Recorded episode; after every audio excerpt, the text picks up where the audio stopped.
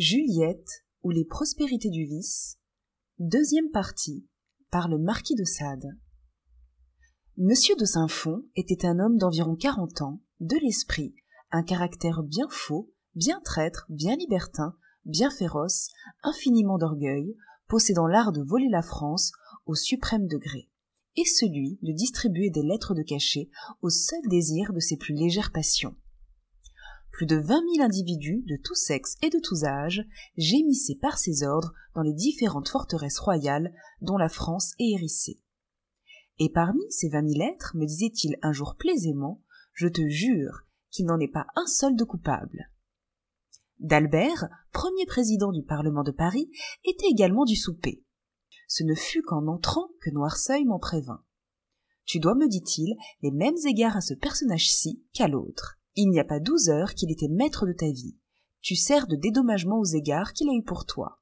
Pouvais-je le mieux acquitter? Quatre filles charmantes composaient avec madame de Noirceuil et moi le sérail offert à ces messieurs. Ces créatures, pucelles encore, étaient du choix de la Duvergier on nommait Aiglé, la plus jeune, blonde, âgée de treize ans et d'une figure enchanteresse. Lolotte suivait, c'était la physionomie de Flore même. On ne vit jamais tant de fraîcheur, à peine avait-elle quinze ans. Henriette en avait seize, et réunissait à elle seule plus d'attrait que les poètes n'en prêtèrent jamais aux trois grâces. Lindane avait dix-sept ans. Elle était faite à peindre, des yeux d'une singulière expression et le plus beau corps qu'il fût possible de voir. Ces jeunes garçons, de quinze à vingt ans, nous servaient nus et coiffés en femmes. Chacun des libertins qui composaient le souper avait, ainsi que vous le voyez par cet arrangement, quatre objets de luxure à ses ordres, de femmes et de garçons. Comme aucun de ces individus n'était encore dans le salon, lorsque j'y parus, d'Albert et Saint-Fond, après m'avoir embrassé, cajolé, loué pendant un quart d'heure, me plaisantèrent sur mon aventure. C'est une charmante petite scélérate, dit Noirceuil, et qui, par la soumission la plus aveugle aux passions de ses juges, vint les remercier de la vie qu'elle leur doit. J'aurais été bien fâché de la leur ôter, dit d'Albert. Ce n'est pas pour rien que Thémis porte un bandeau. Et vous m'avouerez que quand il s'agit de juger de jolis petits êtres comme cela, nous devons toujours la voir sur les yeux. Je lui promets, pour sa vie, l'impunité la plus entière, dit Saint-Fond. Elle peut faire absolument tout ce qu'elle voudra. Je lui proteste de la protéger dans tous ses écarts, et de la venger comme elle l'exigera de tous ceux qui voudraient troubler ses plaisirs, quelque criminels qu'ils puissent être. Je lui en jure autant, dit d'Albert. Je lui promets de plus de lui faire avoir demain une lettre du chancelier qui la mettra à l'abri de toutes les poursuites qui, par tel tribunal que ce soit, pourraient être intentées contre elle dans toute l'étendue de la France. Mais Saint-Fond, j'exige quelque chose de plus. Tout ce que nous faisons ici n'est qu'absoudre le crime il faut l'encourager. Je te demande donc des brevets de pension pour elle, plus de deux mille francs jusqu'à vingt-cinq en raison du crime qu'elle commettra. Juliette, dit Noirceuil, voilà, je crois, de puissants motifs. Et, pour donner à tes passions toute l'extension qu'elles peuvent avoir, et pour ne nous cacher aucun de tes écarts. Mais il faut en convenir, messieurs, poursuivit aussitôt mon amant sans me donner le temps de répondre, vous faites là un merveilleux usage de l'autorité qui vous est confiée par les lois et par le monarque. Le meilleur possible, répondit Saint-Fond. On n'agit jamais mieux que lorsqu'on travaille pour soi. Cette autorité nous est confiée pour faire le bonheur des hommes. N'y travaillons-nous pas en faisant le nôtre et celui de cet aimable enfant? En nous revêtant de cette autorité, dit d'Albert, on ne nous a pas dit. Vous ferez le bonheur de tel ou tel individu, abstractivement de tel ou tel autre. On nous a simplement dit, les pouvoirs que nous vous transmettons sont pour faire la félicité des hommes. Or, il est impossible de rendre tout le monde également heureux. Donc, dès qu'il en est parmi nous quelques-uns non contents, notre but est rempli. Mais, dit Noirceuil, qui ne conversait que pour mieux faire briller ses amis, vous travaillez pourtant au malheur général en sauvant le coupable et perdant l'innocent. Voilà ce que je nie, dit Saint-Fond. Le vice fait beaucoup plus d'heureux que la vertu. Je sers donc bien mieux le bonheur général en protégeant le vice qu'en récompensant la vertu. Voilà des systèmes bien dignes de coquins comme vous, dit Noirceuil. Mon ami, dit d'Albert, puisqu'ils font aussi votre joie, ne vous en plaignez point. Vous avez raison, dit Noirceuil. Il me semble, au surplus, que nous devrions un peu plus agir que jaser. Voulez-vous, Juliette, seule un moment, avant que l'on arrive? Non, pas moi, dit d'Albert. Je ne suis nullement curieux des tête-à-tête. Je suis d'un gauche. L'extrême besoin que j'ai d'être toujours aidé dans ces choses-là fait que j'aime autant patienter jusqu'à ce que tout le monde y soit. Je ne pense pas tout à fait ainsi, dit Saint-Fond, et je vais entretenir un instant Juliette au fond de ce boudoir. À peine y fûmes-nous que Saint-Fond m'engagea à me mettre nu. Pendant que j'obéissais, on m'a assuré, me dit-il, que vous seriez d'une complaisance aveugle à mes fantaisies. Elle répugne un peu, je le sais, mais je compte sur votre connaissance. Vous savez ce que j'ai fait pour vous. Je ferai plus encore. Vous êtes méchante, vindicative. Eh bien, poursuivit-il, en me remettant, en me remettant six lettres de cachet en blanc qu'il ne s'agissait plus que de remplir, pour faire perdre la liberté à qui bon me semblerait. Voilà pour vous amuser. Prenez de plus ce diamant de mille louis pour vous payer le plaisir que j'ai de faire connaissance avec vous ce soir. Prenez, prenez. Tout cela ne me coûte rien. C'est l'argent de l'État. En vérité, monseigneur, je suis confuse de vos bontés. Oh. Je n'en resterai pas là. Je veux que vous me veniez voir chez moi. J'ai besoin d'une femme qui, comme vous, soit capable de tout. Je veux vous charger de la partie des poisons. Quoi, monseigneur? Vous vous servez de pareilles choses? Il le faut bien. Il y a tant de gens dont nous sommes obligés de nous défaire. Point de scrupule, je me flatte. Ah. Pas le moindre, monsieur. Je vous jure qu'il n'est aucun crime dans le monde capable de m'effrayer et qu'il n'en soit pas un seul que je ne commette avec délice. Ah. Baisez-moi, vous êtes charmante, dit Saint-Fond. Eh bien, au moyen de ce que vous me promettez là, je vous renouvelle le serment que je vous ai fait de vous procurer l'impunité la plus entière. Faites pour votre compte tout ce que bon vous semblera. Je vous proteste de vous retirer de toutes les mauvaises aventures qui pourraient en survenir mais il faut me prouver tout de suite que vous êtes capable d'exercer l'emploi que je vous destine. Tenez, me dit-il, en me remettant une petite boîte. Je placerai ce soir près de vous au souper celle des filles sur laquelle il m'aurait plu de faire tomber l'épreuve. Caressez-la bien, la feinte et le manteau du crime. Trompez-la le plus adroitement que vous pourrez, et jetez cette poudre au dessert dans un des verres de vin qui lui seront servis. L'effet ne sera pas long. Je reconnaîtrai là si vous êtes digne de moi, et dans ce cas, votre place vous attend. Oh, monseigneur, répondis-je avec chaleur, je suis à vos ordres. Donnez, donnez, vous allez voir comme je vais me conduire. Charmante, charmante. Amusons-nous maintenant, mademoiselle. Votre libertinage me fait bander. Permettez cependant que je vous mette au fait, avant tout, d'une formule dont il est essentiel que vous ne vous éloignez point. Je vous préviens qu'il ne faut jamais vous écarter du profond respect que j'exige, et qui m'est dû à bien plus d'un titre. Je porte sur cela l'orgueil au dernier point. Vous ne m'entendrez jamais vous tutoyer. Imitez-moi, ne m'appelez surtout jamais autrement que monseigneur. Parlez à la troisième personne tant que vous pourrez, et soyez toujours devant moi dans l'attitude du respect, indépendamment de la place éminente que j'occupe. Ma naissance est des plus illustres, ma fortune énorme et mon crédit supérieur à celui du roi même. Il est impossible de n'avoir pas beaucoup de vanité quand on en est l'homme puissant qui, par une fausse popularité, consent à se laisser approcher de trop près, s'humilie et se ravale bientôt. La nature a placé les grands sur la terre comme les astres firmament. Ils doivent éclairer le monde et n'y jamais descendre. Ma fierté est telle que je voudrais n'être servi qu'à genoux ne jamais parler que par interprète à toute cette ville canaille que l'on appelle le peuple. Et je déteste tout ce qui n'est pas à ma hauteur. En ce cas, dis-je, monseigneur doit haïr bien du monde, car il est bien peu d'êtres ici-bas qui puissent l'égaler.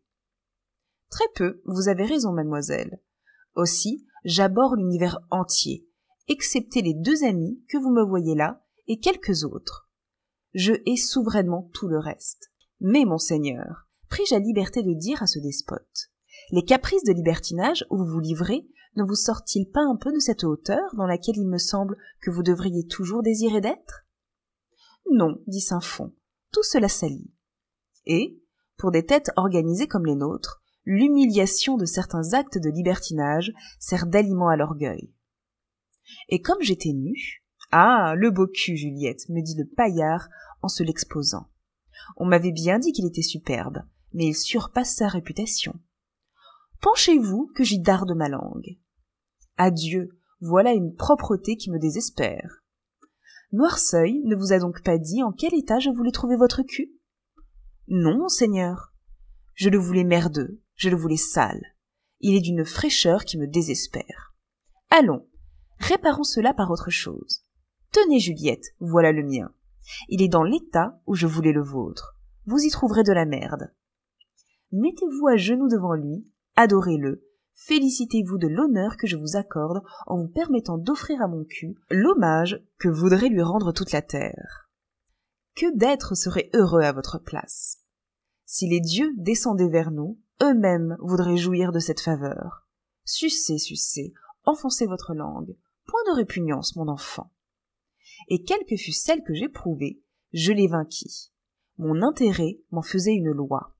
Je fis tout ce que désirait ce libertin je lui suçais les couilles, je me laissais souffleter, chier sur la gorge, cracher et pisser sur le visage, tirailler le bout des tétons, donner des coups de pied au cul, des croquignoles, et définitivement foutre en cul, où il ne fit que s'exciter pour me décharger après dans la bouche avec l'ordre positif d'avaler son sperme. Je fis tout. La plus aveugle docilité couronna toutes ses fantaisies. Divins effets de la richesse et du crédit, toutes les vertus, toutes les volontés, toutes les répugnances vont se briser devant vos désirs. Et l'espoir d'être accueilli par vous assouplit à vos pieds tous les êtres et toutes les facultés de ces êtres. La décharge de Saint-Fond était brillante, hardie, emportée. C'était à très haute voix qu'il prononçait alors les blasphèmes les plus énergiques et les plus impétueux.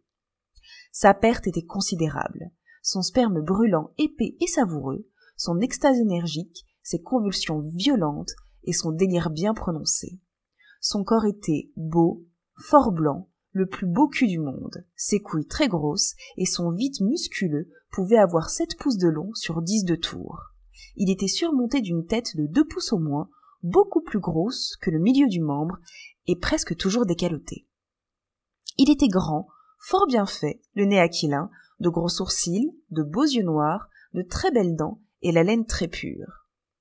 Il me demanda, quand il eut fini, s'il n'était pas vrai que son foutre fût excellent. De la crème, monseigneur, de la crème, répondis-je. Il est impossible d'en avaler de meilleur. Je vous accorderai quelquefois l'honneur d'en manger, me dit-il, et vous avalerez aussi ma merde quand je serai bien content de vous.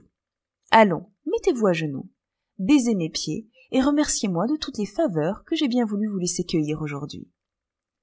J'obéis, et Saint-Fond m'embrassa en jurant qu'il était enchanté de moi. Un bidet et quelques parfums firent disparaître toutes les taches dont j'étais souillé. Nous sortîmes. En traversant les appartements qui nous séparaient du salon d'assemblée, Saint-Fond me recommanda la boîte.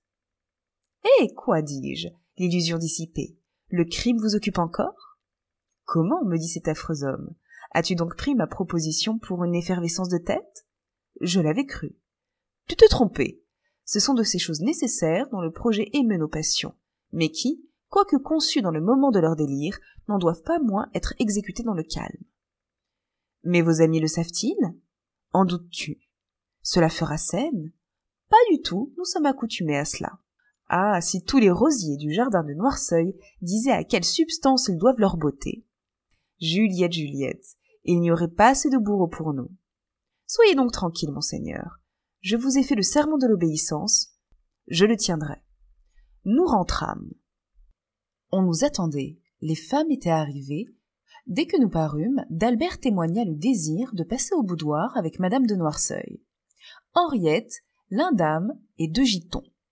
Et ce ne fut que ce que je vis exécuter à d'Albert après qui me fit douter de ses goûts. Resté seul avec le lot, Aiglé, quatre gitons, le ministre et Noirceuil, on se livra à quelques scènes luxurieuses. Les deux petites filles, par des moyens à peu près semblables à ceux que j'avais employés, essayèrent de faire rebander saint fond. Elles y réussirent. Noirceuil, spectateur, se faisait foutre en me baisant les fesses. Saint-Fond caressa beaucoup les jeunes gens et eut quelques minutes d'entretien secret avec Noirceuil. Tous deux reparurent très échauffés, et le reste de la compagnie s'étant réuni à nous, on se mit à table. Jugez, mes amis, quelle fut ma surprise, lorsqu'en me rappelant l'ordre secret qui m'était donné, je vis qu'avec la plus extrême affectation, c'était madame de Noirceuil qu'on plaçait près de moi. Monseigneur, dis-je bas à Saint-Fond, qui s'y mettait également de l'autre côté. Oh, monseigneur, est-ce donc là la victime choisie? Assurément, me dit le ministre, revenez de ce trouble. Il vous fait tort dans mon esprit. Encore une pareille pusillanimité, et vous perdez à jamais mon estime. Je m'assis. Le souper fut aussi délicieux que libertin. Les femmes, à peine rhabillées, exposaient aux attouchements de ces paillards tout ce que la main des grâces leur avait distribué de charme. L'un touchait une gorge à peine éclose, l'autre maniait un cul plus blanc que l'albâtre. Nos consoles étaient peu fêtés. Ce n'est pas avec de tels gens que de pareils appâts font fortune. Persuadés que pour ressaisir la nature, il faut souvent lui faire outrage, ce n'est qu'à ceux dont le culte est, dit-on, défendu par elle, que les fripons offrent de l'encens. Les vins les plus exquis, les mets les plus succulents ayant échauffé les têtes, Saint-Fond saisit madame de Noirceuil. Le scélérat bandé du crime atroce que sa perfide imagination machinait contre cet infortuné. Il l'emporte sur un canapé, au bout du salon, et l'encule en m'ordonnant de venir lui chier dans la bouche. Quatre garçons se placent de manière qu'il en branle un de chaque main, qu'un troisième enconne madame de Noirceuil, et que le quatrième, élevé au-dessus de moi, me fait sucer son vide. Un cinquième encule Saint-Fond. Ah, sacre Dieu s'écrie Noirceuil. Ce groupe est enchanteur. Je ne connais rien de si joli que de voir ainsi foutre sa femme. Ne la ménagez pas. Saint-Fond, je vous en conjure. Et plaçant les fesses d'églé à hauteur de sa bouche, il y fait chier cette petite fille pendant qu'il sodomise l'indane, et que le septième garçon l'encule. D'Albert, se joignant au tableau, vient remplir la partie gauche. Il sodomise Henriette en baisant le cul du garçon qui fout le ministre, et manie de droite et de gauche tout ce que ses mains peuvent atteindre. Ah, qu'un graveur eût été nécessaire ici pour transmettre à la postérité ce voluptueux et divin tableau. Mais la luxure, couronnant trop vite nos acteurs, n'eût peut-être pas donné à l'artiste le temps de les saisir. Il n'est pas aisé à l'art de qui n'a point de mouvement de réaliser une action dont le mouvement fait toute l'âme. Et voilà ce qui fait à la fois de la gravure l'art le plus difficile et le plus ingrat. On se remet à table. J'ai demain, dit le ministre, une lettre de cachet à expédier pour un homme coupable d'un égarement assez singulier. C'est un libertin qui, comme vous, Noirceuil, a la manie de faire foutre femme par un étranger. Cette épouse, qui vous paraîtra sans doute fort extraordinaire, a eu la bêtise de se plaindre d'une fantaisie qui ferait le bonheur de beaucoup d'autres. Les familles s'en sont mêlées, et définitivement on veut que je fasse enfermer le mari. Cette punition est beaucoup trop dure, dit Noirceuil. Et moi, je la trouve trop douce, dit d'Albert. Il y a tout plein de pays où l'on ferait périr un homme comme cela. Oh, voilà comme vous êtes, messieurs les Robins, dit Noirceuil heureux quand le sang coule. Les échafauds de Thémis sont des boudoirs pour vous. Vous bandez en prononçant un arrêt de mort, et déchargez souvent en le faisant exécuter. Oui, cela m'est arrivé quelquefois, dit d'Albert. Mais quel inconvénient y a-t-il à se faire des plaisirs de ses devoirs? Aucun, sans doute, dit Saint-Fond. Mais, pour en revenir à l'histoire de notre homme, vous conviendrez qu'il y a des femmes bien ridicules dans le monde c'est qu'il y en a tout plein, dit Noirceuil, qui croient avoir rempli leur devoir envers leur mari quand elles ont respecté leur honneur, et qui leur font acheter cette très médiocre vertu par de l'aigreur et de la dévotion, et surtout par des refus constants de tout ce qui s'écarte des plaisirs permis. Sans cesse à cheval sur leur vertu, des putains de cette espèce s'imaginent qu'on ne saurait trop les respecter, et que, d'après cela, le bégueulisme le plus outré peut leur être permis sans reproche. Qui n'aimerait pas mieux une femme aussi garce que vous voudrez à supposer, mais déguisant ses vices par une complaisance sans borne, par une soumission entière à toutes les fantaisies de son mari Eh foutez, mesdames, foutez tant qu'il vous plaira. C'est pour nous la chose du monde la plus indifférente. Mais prévenez nos désirs, satisfaites-les tous sans aucun scrupule. Métamorphosez-vous pour nous plaire.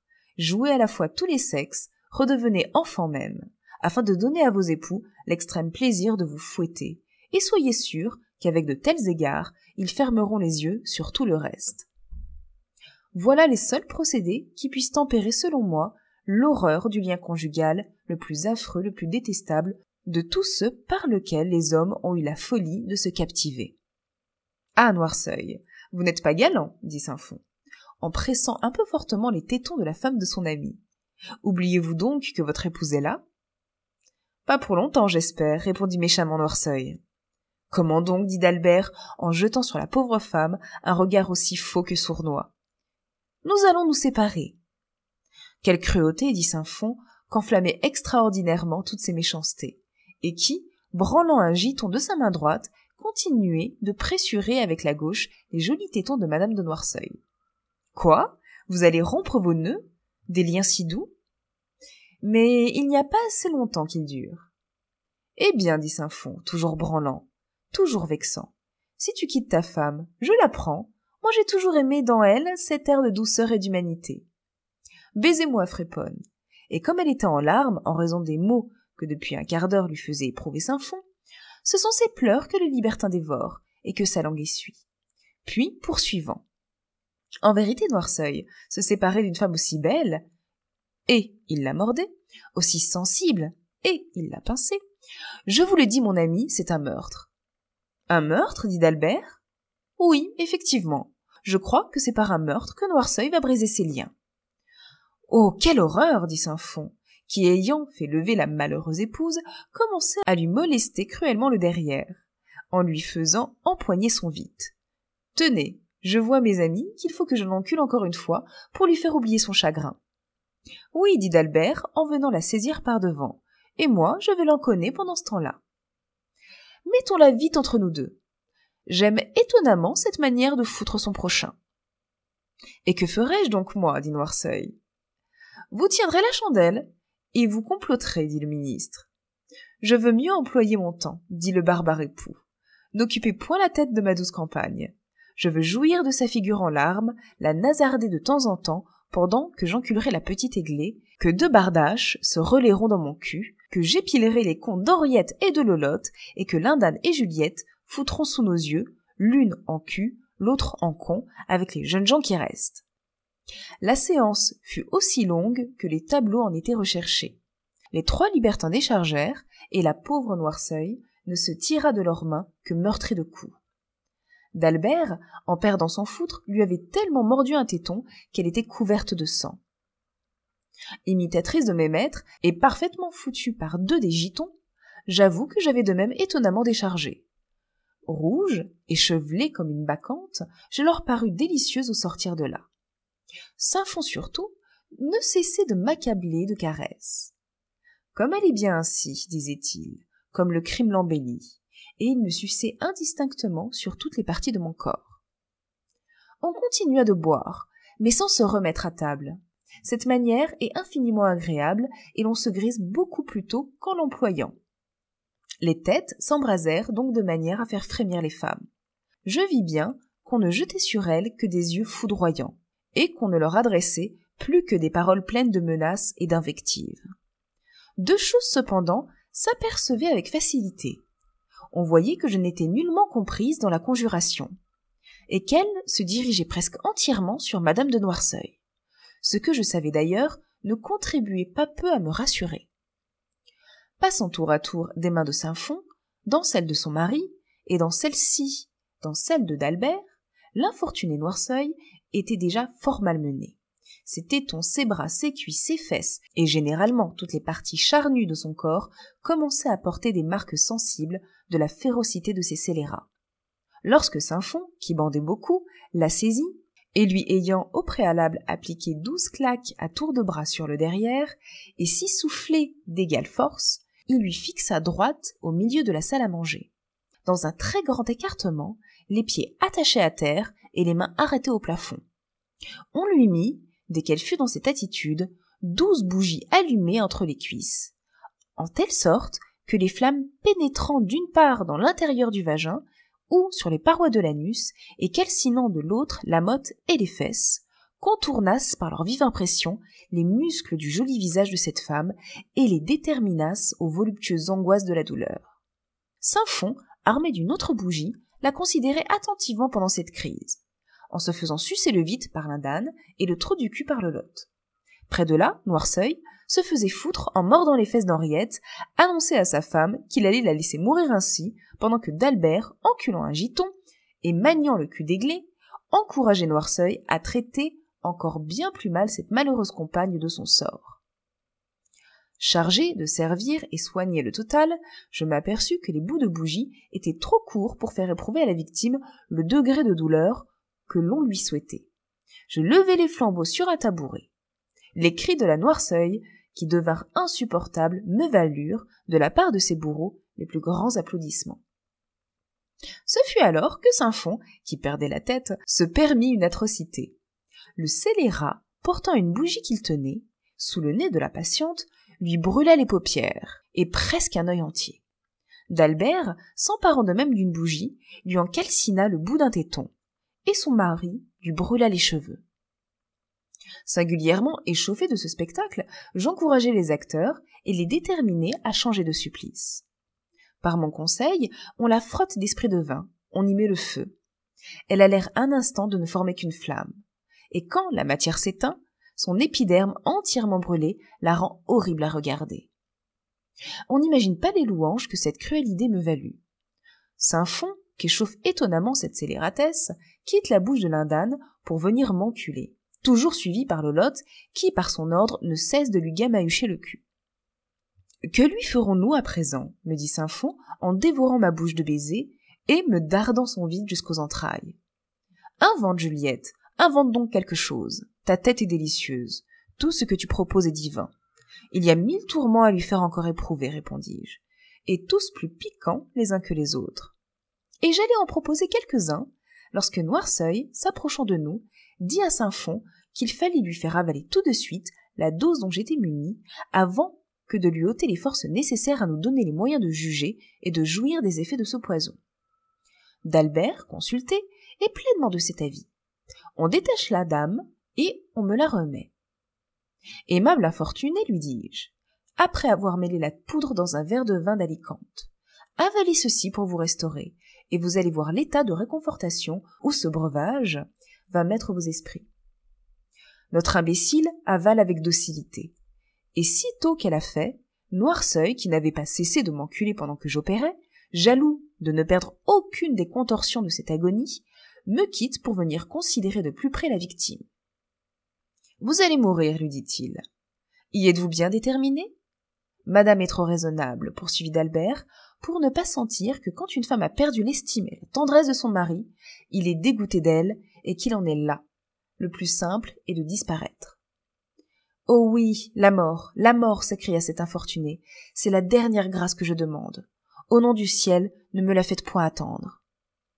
La mort que tu désires, infâme bougresse, est dans tes entrailles, lui dit Noirceuil, en se faisant branler le vide sous les yeux de sa triste épouse par l'un des gitons. Tu l'as reçu des mains de Juliette. Son attachement était tel pour moi qu'elle nous a disputé le bonheur de t'empoisonner.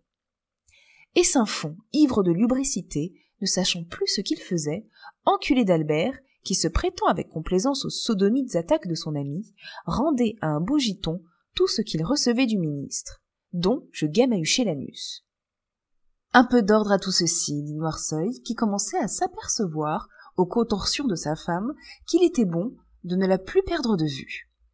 Il fait mettre un tapis au milieu de la chambre, sur lequel on étend la victime, et nous formons un cercle autour d'elle.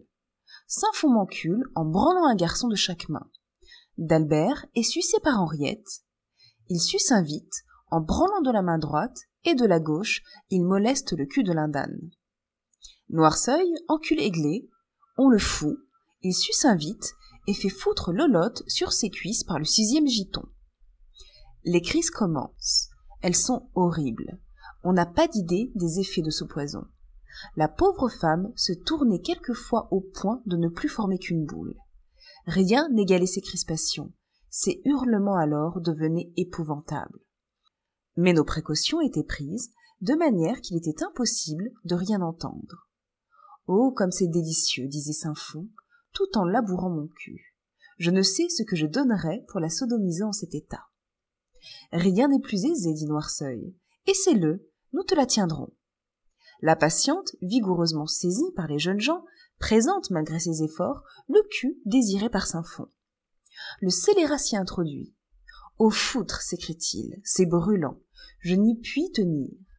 D'Albert le remplace, Noirceuil ensuite. Mais dès que la malheureuse épouse le sent, ses efforts deviennent si terribles qu'elle échappe à ceux qui la tiennent et se jette en fureur sur son bourreau. Noirceuil, effrayé, se sauve. Le cercle se reforme. Laissons, laissons-la, dit Saint-Fond, qui venait de rentrer dans mon cul. Il ne faut pas approcher une bête venimeuse quand elle éprouve les crises de la mort. Cependant, Noirceuil, piqué, veut tirer vengeance de l'insulte. Il machine de nouveaux supplices, lorsque Saint-Fond s'y oppose, en assurant son ami tout ce que l'on pourrait faire maintenant à la victime ne servirait qu'à troubler l'examen que l'on se proposait des effets du venin. Eh messieurs, m'écriai-je, ce n'est pas tout cela qu'il faut à madame. Elle n'a, dans ce moment-ci, besoin que d'un confesseur. Qu'elle aille au diable, la putain, dit Noirceuil. Que le lot suce en ce moment? Oui, oui, qu'elle aille à tous les diables. Si j'ai jamais désiré un enfer, c'est dans l'espérance d'y voir son âme et de porter jusqu'à mon dernier soupir l'idée délicieuse que les plus vives douleurs ne sauraient avoir de fin pour elle. Cette imprécation parut décider la dernière crise. Madame de Noirceuil rendit l'âme, et nos trois coquins déchargèrent en blasphémant comme des scélérats. Voilà une des meilleures actions que nous ayons fait de notre vie, dit Saint-Fond, en pressant son vite pour en exprimer jusqu'à la dernière goutte de foutre. Il y avait longtemps que je désirais la fin de cette ennuyeuse bégueule. J'en étais encore plus là que son mari. Ma foi, dit d'Albert, vous l'aviez pour le moins autant foutu que lui.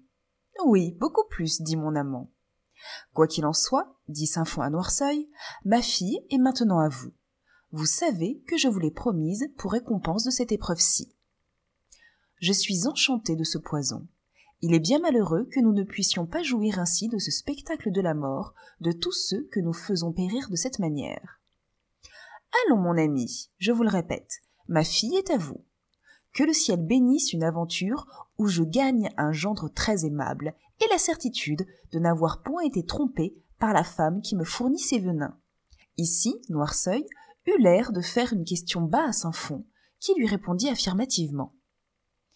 Et le ministre, m'adressant ensuite la parole. Juliette, me dit-il, vous viendrez me voir demain, je vous expliquerai ce que je n'ai fait qu'effleurer aujourd'hui. Noirceuil, en se remariant, ne peut plus vous avoir chez lui. Mais les effets de mon crédit, les grâces que je vais répondre sur vous, l'argent dont je vais vous couvrir, vous dédommageront bien amplement du sort que vous faisez mon ami. Je suis très content de vous. Votre imagination est brillante, votre flegme entier dans le crime, votre cul superbe, je vous crois féroce et libertine. Voilà les vertus qu'il me faut. Monseigneur, répondis-je, j'accepte avec reconnaissance tout ce qu'il vous plaît de m'offrir, mais je ne puis vous dissimuler que j'aime Noirceuil. Je ne m'en séparerai qu'avec peine. Nous ne cesserons point de nous voir, mon enfant, me répondit l'ami de Saint-Fond, gendre du ministre et son ami intime. Nous passerons notre vie ensemble. Soit, répondis-je, à ces conditions, j'accepte tout. Les garçons et les filles à qui l'on fit entrevoir une morsure dans le cas de la moindre indiscrétion jurèrent un silence éternel. Madame de Noirceuil fut enterrée dans le jardin et l'on se sépara. Une circonstance imprévue retarda le mariage de Noirceuil, ainsi que les projets du ministre. Il ne me fut pas possible non plus de le voir le lendemain. Le roi, singulièrement content de Saint-Fond, venait de lui donner une marque sûre de sa confiance en le chargeant d'un voyage secret pour lequel il fut obligé de partir sur le champ, et au retour duquel il eut le cordon bleu avec cent mille écus de pension. Oh, me dis-je, en apprenant ses faveurs, comme il est vrai que le sort récompense le crime, et qu'il serait imbécile celui qui, éclairé par de tels exemples, ne parcourrait pas ardemment l'étendue de cette carrière. Cependant, d'après les lettres que Noirceuil reçut du ministre, j'eus l'ordre de me monter une maison splendide. Ayant reçu l'argent nécessaire à l'exécution de ce projet, je louai tout de suite un magnifique hôtel rue du Faubourg Saint-Honoré. J'achetai quatre chevaux, deux voitures charmantes. Je pris trois laquais d'une taille haute, majestueuse et d'une figure enchanteresse. un cuisinier, deux aides, une femme de charge, une lectrice, trois femmes de chambre, un coiffeur, deux filles en sous-ordre et deux cochers. Des meubles délicieux ornèrent ma maison, et le ministre étant de retour, je fus me présenter aussitôt chez lui.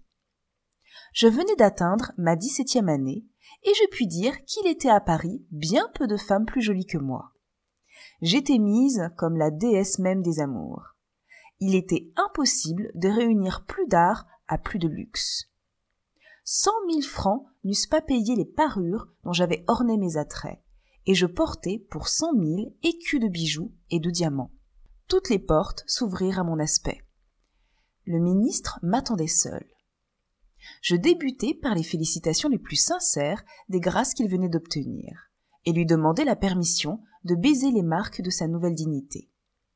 Il y consentit, pourvu que je ne remplisse ce soin qu'à genoux, pénétré de sa morgue, et loin de la heurter, je fis ce qu'il désirait. C'est par des bassesses que le courtisan achète le droit d'être insolent avec les autres. Vous me voyez, me dit-il, madame au milieu de ma gloire. Le roi m'a comblé, et j'ose dire que j'ai mérité ses dons.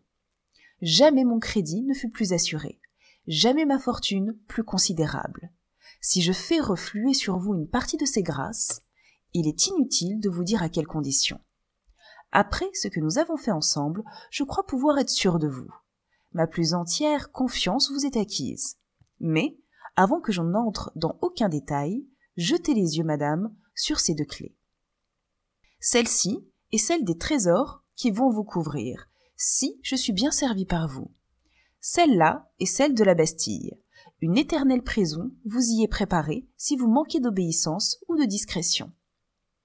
Entre de telles menaces et un pareil espoir, vous n'imaginez pas sans doute que je balance, dis-je à Saint-Fond.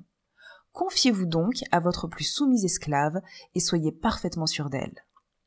Deux soins bien importants vont être remis dans vos mains, madame. Asseyez-vous et écoutez-moi et comme j'allais prendre un fauteuil par inadvertance, Saint-Fond me fit signe de ne me placer que sur une chaise.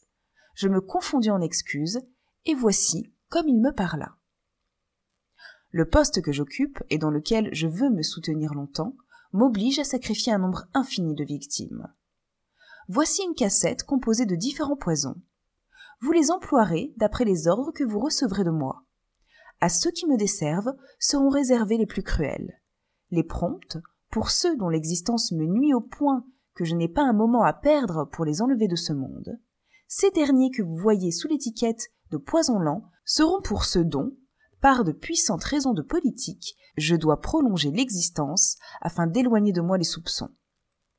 Toutes ces expéditions, suivant l'exigence des cas, se feront tantôt chez vous, tantôt chez moi, quelquefois en province ou dans les pays étrangers. Passons maintenant à la seconde partie de vos soins. Celle-là, sans doute, deviendra la plus pénible pour vous, mais en même temps la plus lucrative. Doué d'une imagination très ardente, blasé depuis longtemps sur les plaisirs ordinaires, ayant reçu de la nature un tempérament de feu, des goûts très cruels, et de la fortune tout ce qu'il faut pour satisfaire à ses furieuses passions, je ferai chez vous, soit avec Noirceuil, soit avec quelques autres amis, deux soupers libertins par semaine, dans lesquels il faut nécessairement qu'il s'immole au moins trois victimes. En retranchant de l'année le temps des voyages où vous me suivrez seulement, sans qu'il soit question de ces orgies, vous voyez que cela fait environ deux cents filles dont la recherche ne regarde que vous. Mais il y a des clauses difficiles au choix de ces victimes. Il faut d'abord, Juliette, que la plus laide soit au moins belle comme vous. Il ne faut jamais qu'elle soit en dessous de neuf ans, ni au-dessus de seize. Il faut qu'elle soit vierge et de la meilleure naissance, toute titrée ou au moins d'une grande richesse. Oh, monseigneur, et vous immolerez tout cela? Assurément, madame, le meurtre est la plus douce de mes voluptés. J'aime le sang avec fureur, c'est ma plus chère passion. Et il est dans mes principes qu'il faut les satisfaire toutes, à quelque prix que ce puisse être. Monseigneur, dis-je, en voyant que Saint-Fond attendait ma réponse, ce que je vous ai fait voir de mon caractère vous prouve, je crois, suffisamment qu'il est impossible que je vous trahisse. Mon intérêt et mes goûts vous en répondent. Oui, monseigneur, j'ai reçu de la nature les mêmes passions que vous, les mêmes fantaisies, et celui qui se prête à tout cela par amour pour la chose même sert assurément beaucoup mieux que celui qui n'obéirait que par complaisance. Le lien de l'amitié, la ressemblance des goûts, voilà, soyez-en bien sûrs, les nœuds qui captivent le plus sûrement une femme telle que moi. Oh. Pour celui de l'amitié, ne m'en parlez pas, Juliette, reprit vivement le ministre. Je n'ai pas plus de foi à ces sentiments-là qu'à celui de l'amour. Tout ce qui vient du cœur est faux. Je ne crois qu'au sens, moi. Je ne crois qu'aux habitudes charnelles, qu'à l'égoïsme, qu'à l'intérêt. Oui, l'intérêt sera toujours, de tous les liens, celui auquel je croirai le plus. Je veux donc que le vôtre se trouve infiniment flatté, prodigieusement caressé par les arrangements que je vais prendre avec vous. Que le goût vienne ensuite cimenter l'intérêt, à la bonne heure. Mais les goûts changent avec l'âge. Il peut venir un temps où l'on ne soit même plus mené par eux. On ne cesse jamais de l'être par l'intérêt. Calculons donc votre petite fortune, madame. Noirceuil vous fait dix mille livres de rente. Je vous en ai donné trois, vous en aviez douze, voilà vingt-cinq, et vingt-cinq, dont voici le contrat, font cinquante. Parlons maintenant du casuel. J'allais me jeter aux pieds du ministre pour lui rendre grâce de cette nouvelle faveur. Il ne s'y opposa point, et m'ayant fait signe de me rasseoir, vous imaginez bien, Juliette, continua-t-il, que ce n'est pas avec un aussi mince revenu que vous pouvez me donner à souper deux fois la semaine, ni tenir la maison que je vous ai commandé de prendre. Je vous donne donc un million par an pour ces soupers. Mais souvenez-vous qu'ils doivent être d'une magnificence incroyable. J'y veux toujours les mets les plus exquis, les vins les plus rares, les gibiers et les fruits les plus extraordinaires. Il faut que l'immensité accompagne la délicatesse. Et fussions-nous même tête à tête, cinquante plats ne seraient pas suffisants. Les victimes vous seront payées vingt-cinq mille francs pièce, ce qui n'est pas trop à cause des qualités que je leur désire. Vous aurez de plus trente mille francs de gratification par chaque victime ministérielle immolée par vos mains. Il y en a bien cinquante par an. Cet article s'élève donc à quinze cent mille francs, auxquels je joins vingt mille francs par mois pour vos appointements. Autant que je puis voir, madame, ceci vous mettra la tête de six millions sept cent quatre-vingt-dix mille francs. Nous ajouterons deux cent dix mille livres pour vos menus plaisirs afin de vous composer une somme ronde de sept millions par an, dont cinquante mille francs passés par acte et qui ne peuvent vous fuir. Êtes-vous contente, Juliette? M'efforçant ici de cacher ma joie, afin de servir encore mieux l'avarice dont j'étais dévorée, je représentai au ministre que les devoirs qu'il m'imposait étaient pour le moins aussi onéreux qu'étaient considérables les sommes dont il m'accordait la disposition. Qu'avec l'envie de le bien servir, je ne ménagerais rien, et que je voyais qu'il serait fort possible que les dépenses énormes que j'allais être obligé de faire excédassent de beaucoup les recettes qu'au surplus. Non, voilà comme je veux qu'on me parle, me dit le ministre. Vous m'avez montré de l'intérêt, Juliette. C'est ce que je veux. Je suis sûre d'être bien servie maintenant. N'épargnez rien, madame, et vous recevrez dix millions par an. Aucun de ces suppléments ne m'effraie. Je sais où les prendre tous sans toucher à mes revenus. Il serait bien fou, l'homme d'État, qui ne ferait pas payer ses plaisirs à l'État, et que nous implore la misère des peuples pourvu que nos passions soient satisfaites. Si je croyais que l'or pût couler de leurs veines, je les ferais saigner tous les uns après les autres pour me gorger de leur substance. Homme adorable, m'écriai-je, vos principes me tournent la tête. Je vous ai laissé voir de l'intérêt, croyez donc au goût, maintenant, et persuadez-vous, je vous en conjure, que ce sera plutôt mille fois par idolâtrie pour vos plaisirs que par aucun autre motif que je les servirai avec tant de zèle. Je le crois, dit Saint-Fond, je vous ai vu à l'épreuve. Eh, comment n'aimeriez-vous pas? Mes passions, ce sont les plus délicieuses qui puissent naître au cœur de l'homme. Et celui qui peut dire Aucun préjugé ne m'arrête, je les ai tous vaincus. Et voici d'un côté le crédit qui légitime toutes mes actions, et de l'autre les richesses nécessaires à les assaisonner de tous les crimes. Celui-là, dis-je, n'en doutez pas, Juliette, est le plus heureux de tous les êtres. Ah, ceci me fait souvenir, madame, du brevet d'impunité que vous promit d'Albert la dernière fois que nous soupâmes ensemble. Le voilà, mais c'est à moi que le chancelier vient de l'accorder ce matin, et non pas à d'Albert, qui, selon son usage, vous avez totalement oublié. La manière dont toutes mes passions se trouvaient flattées dans cette multitude d'événements heureux me tenait dans une espèce d'ivresse, d'enchantement d'où résultait une sorte de stupidité qui m'ôta jusqu'à l'usage de la parole. Saint-Fond me sortit de cet engourdissement en m'attirant à lui. Dans combien de temps commencerons-nous, Juliette me dit-il, en baisant ma bouche et passant une main sur mon derrière, dans lequel il enfonça sur le champ un doigt. Monseigneur, lui dis-je, il me faut bien au moins trois semaines pour préparer tous les différents services que votre grandeur exige de moi. Je vous les accorde, Juliette. C'est aujourd'hui le premier du mois. Je soupe chez vous le 22. Monseigneur, poursuivis-je, en m'avouant vos goûts, vous m'avez donné quelques droits à vous confier les miens. Vous m'avez reconnu ceux du meurtre. J'ai ceux du vol et de la vengeance. Je satisferai les premiers avec vous. Le brevet que vous venez de me donner, m'assurant l'impunité du vol, fournissez-moi les moyens de la vengeance. Suivez-moi, répondit Saint-Fond. Nous passâmes chez un commis. Monsieur, lui dit le ministre, examinez bien cette jeune femme. Je vous ordonne de lui signer et délivrer toutes les lettres de cachet qu'elle vous demandera, n'importe pour quelle maison. Et repassant dans le cabinet où nous étions, voilà, poursuivit le ministre, un point accordé. La lettre que je vous ai donnée remplit l'autre.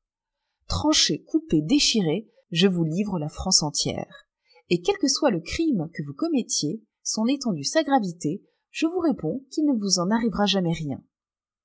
Je vais plus loin, et vous accorde, ainsi que je l'ai dit, trente mille francs de gratification pour chacun des crimes que vous commettrez pour votre compte.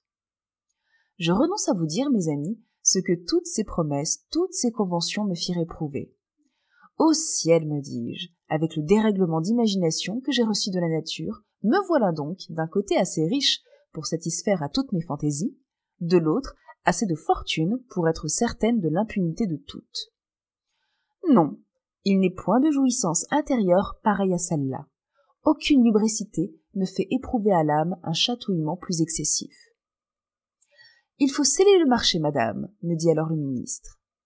Voici d'abord le pot de vin, continua-t-il, en me faisant présent d'une cassette où il y avait cinq mille louis en or, et, pour le double des pierreries, ou de magnifiques bijoux. N'oubliez pas de faire emporter cela avec la boîte des poisons. M'attirant alors dans un cabinet secret, où le faste le plus opulent se joignait au goût le plus recherché, Ici, me dit Saint-Fond, vous ne serez plus qu'une putain. Hors de là, l'une des plus grandes dames de France. Par tout votre esclave, monseigneur, par tout votre admiratrice, et l'âme de vos plus délicats plaisirs. Je me déshabillai. Saint-Fond, ivre du plaisir d'avoir enfin une excellente complice, fit des horreurs. Je vous ai dit ses goûts, il les raffina tous. S'il m'élevait en sortant de chez lui, il me rabaissait cruellement dans son intérieur. C'était bien, en volupté, l'homme le plus sale, le plus despote, le plus cruel. Il me fit adorer son vide, son cul, il chia. Je dus faire un dieu de son étron même. Mais par une manie bien extraordinaire, il me fit souiller ce dont il tirait ses plus puissants motifs d'orgueil. Il exigea que je chiasse sur son Saint-Esprit et me torcha le cul avec son cordon bleu. À la surprise que je lui témoignai de cette action, Juliette, me répondit-il, je veux te montrer par là que tous ces chiffons, qui sont faits pour éblouir les sots, n'en imposent point aux philosophes. Et vous venez de me les faire baiser? Cela est vrai. Mais de même que ces joujoux motivent mon orgueil, de même, j'en mets étonnamment à les profaner. Voilà de ces bizarreries de tête qui ne sont connues que de libertins comme moi. Saint-Fond bordait extraordinairement. Je déchargeai de ses bras. Avec une imagination comme la mienne, il ne s'agit pas de ce qui répugne, il n'est question que de ce qui est irrégulier, et tout est bon quand il est excessif. Je devinai le désir extrême qu'il avait de me faire manger sa merde. Je le prévins. Je lui demandai la permission de le faire. Il était au nu. Il dévora la mienne en y joignant l'épisode de me gamahucher le cul à chaque bouchée. Il me montra le portrait de sa fille. À peine avait-elle quatorze ans et ressemblait à l'amour même. Je le priai de la réunir à nous. Elle n'est pas ici, me dit-il. Je ne vous aurais pas laissé former ce désir si elle y eût été. Vous en avez donc joui, lui dis-je, avant que de la donner à Noirceuil. Assurément, me répondit-il, je serais bien fâché d'avoir laissé prendre à d'autres d'aussi délices prémices. Et vous ne l'aimez donc plus? Je n'aime rien, moi, Juliette. Nous n'aimons rien, nous autres libertins. Cette enfant m'a fait beaucoup bander. Elle ne m'excite plus à présent parce que j'en ai trop fait avec elle. Je la donne à Noirceuil, qu'elle échauffe beaucoup. Tout cela est affaire de convenance. Mais quand Noirceuil en sera lasse? Eh bien, tu connais le sort de ces femmes. Je lui aiderai vraisemblablement. Tout cela est bon, tout cela est bien fort. C'est ce que j'aime. Et il bandait extraordinairement. Monseigneur, lui dis-je, il me semble que si j'étais en place, il y aurait de certains moments où j'aimerais beaucoup abuser de mon autorité. En bandant, n'est-ce pas? Oui, je le pense. Oh, monseigneur, sacrifions quelques innocents. Cette idée me tourne la tête. Je le branlai. L'un de mes doigts chatouillait le trou de son cul. Tenez, me dit-il, en sortant un papier de son portefeuille. Je n'ai qu'à signer cela, et je fais mourir demain une très jolie personne que sa famille vient de faire enfermer par mon organe, uniquement parce qu'elle aime les femmes. Je l'ai vue, elle est charmante. Je m'en suis amusée l'autre jour. Depuis ce moment-là, j'ai si peur qu'elle ne parle que je n'ai pas existé un instant sans le désir de m'en débarrasser. Elle jasera, monseigneur, elle jasera, soyez-en bien sûr.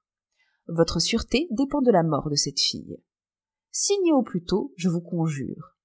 Et prenant le papier, je l'appuyai sur mes fesses en le suppliant de le signer là. Il le fit. Je veux porter l'ordre moi-même, lui dis-je. J'y consens, me répondit Saint-Fond. Allons, Juliette, il faut que je décharge. Ne vous alarmez pas du personnage qui devient nécessaire au dénouement de cette crise. Et comme il sonna, un jeune homme assez joli parut dans l'instant. Mettez-vous à genoux, Juliette. Il faut que cet homme vous donne trois coups de canne sur les épaules, dont la marque reste quelques jours. Qu'ensuite, il vous tienne pendant que je vous enculerai et le jeune homme, se déculottant lui-même, fit aussitôt baiser son derrière au ministre, qui le lécha complaisamment. J'obéissais pendant ce temps-là, et j'étais à genoux. Le jeune homme se sert de sa canne et m'applique trois coups si serrés sur les épaules que j'en fus marqué quinze jours. Saint-Fond, bien en face de moi, m'observait pendant cette crise avec une curiosité lubrique. Il vint examiner les meurtrissures. Il se plaignit de leur faiblesse et ordonna au jeune homme de me tenir. Il m'encula tout en baisant les fesses de celui qui facilitait son opération. À foutre s'écria-t-il en déchargeant.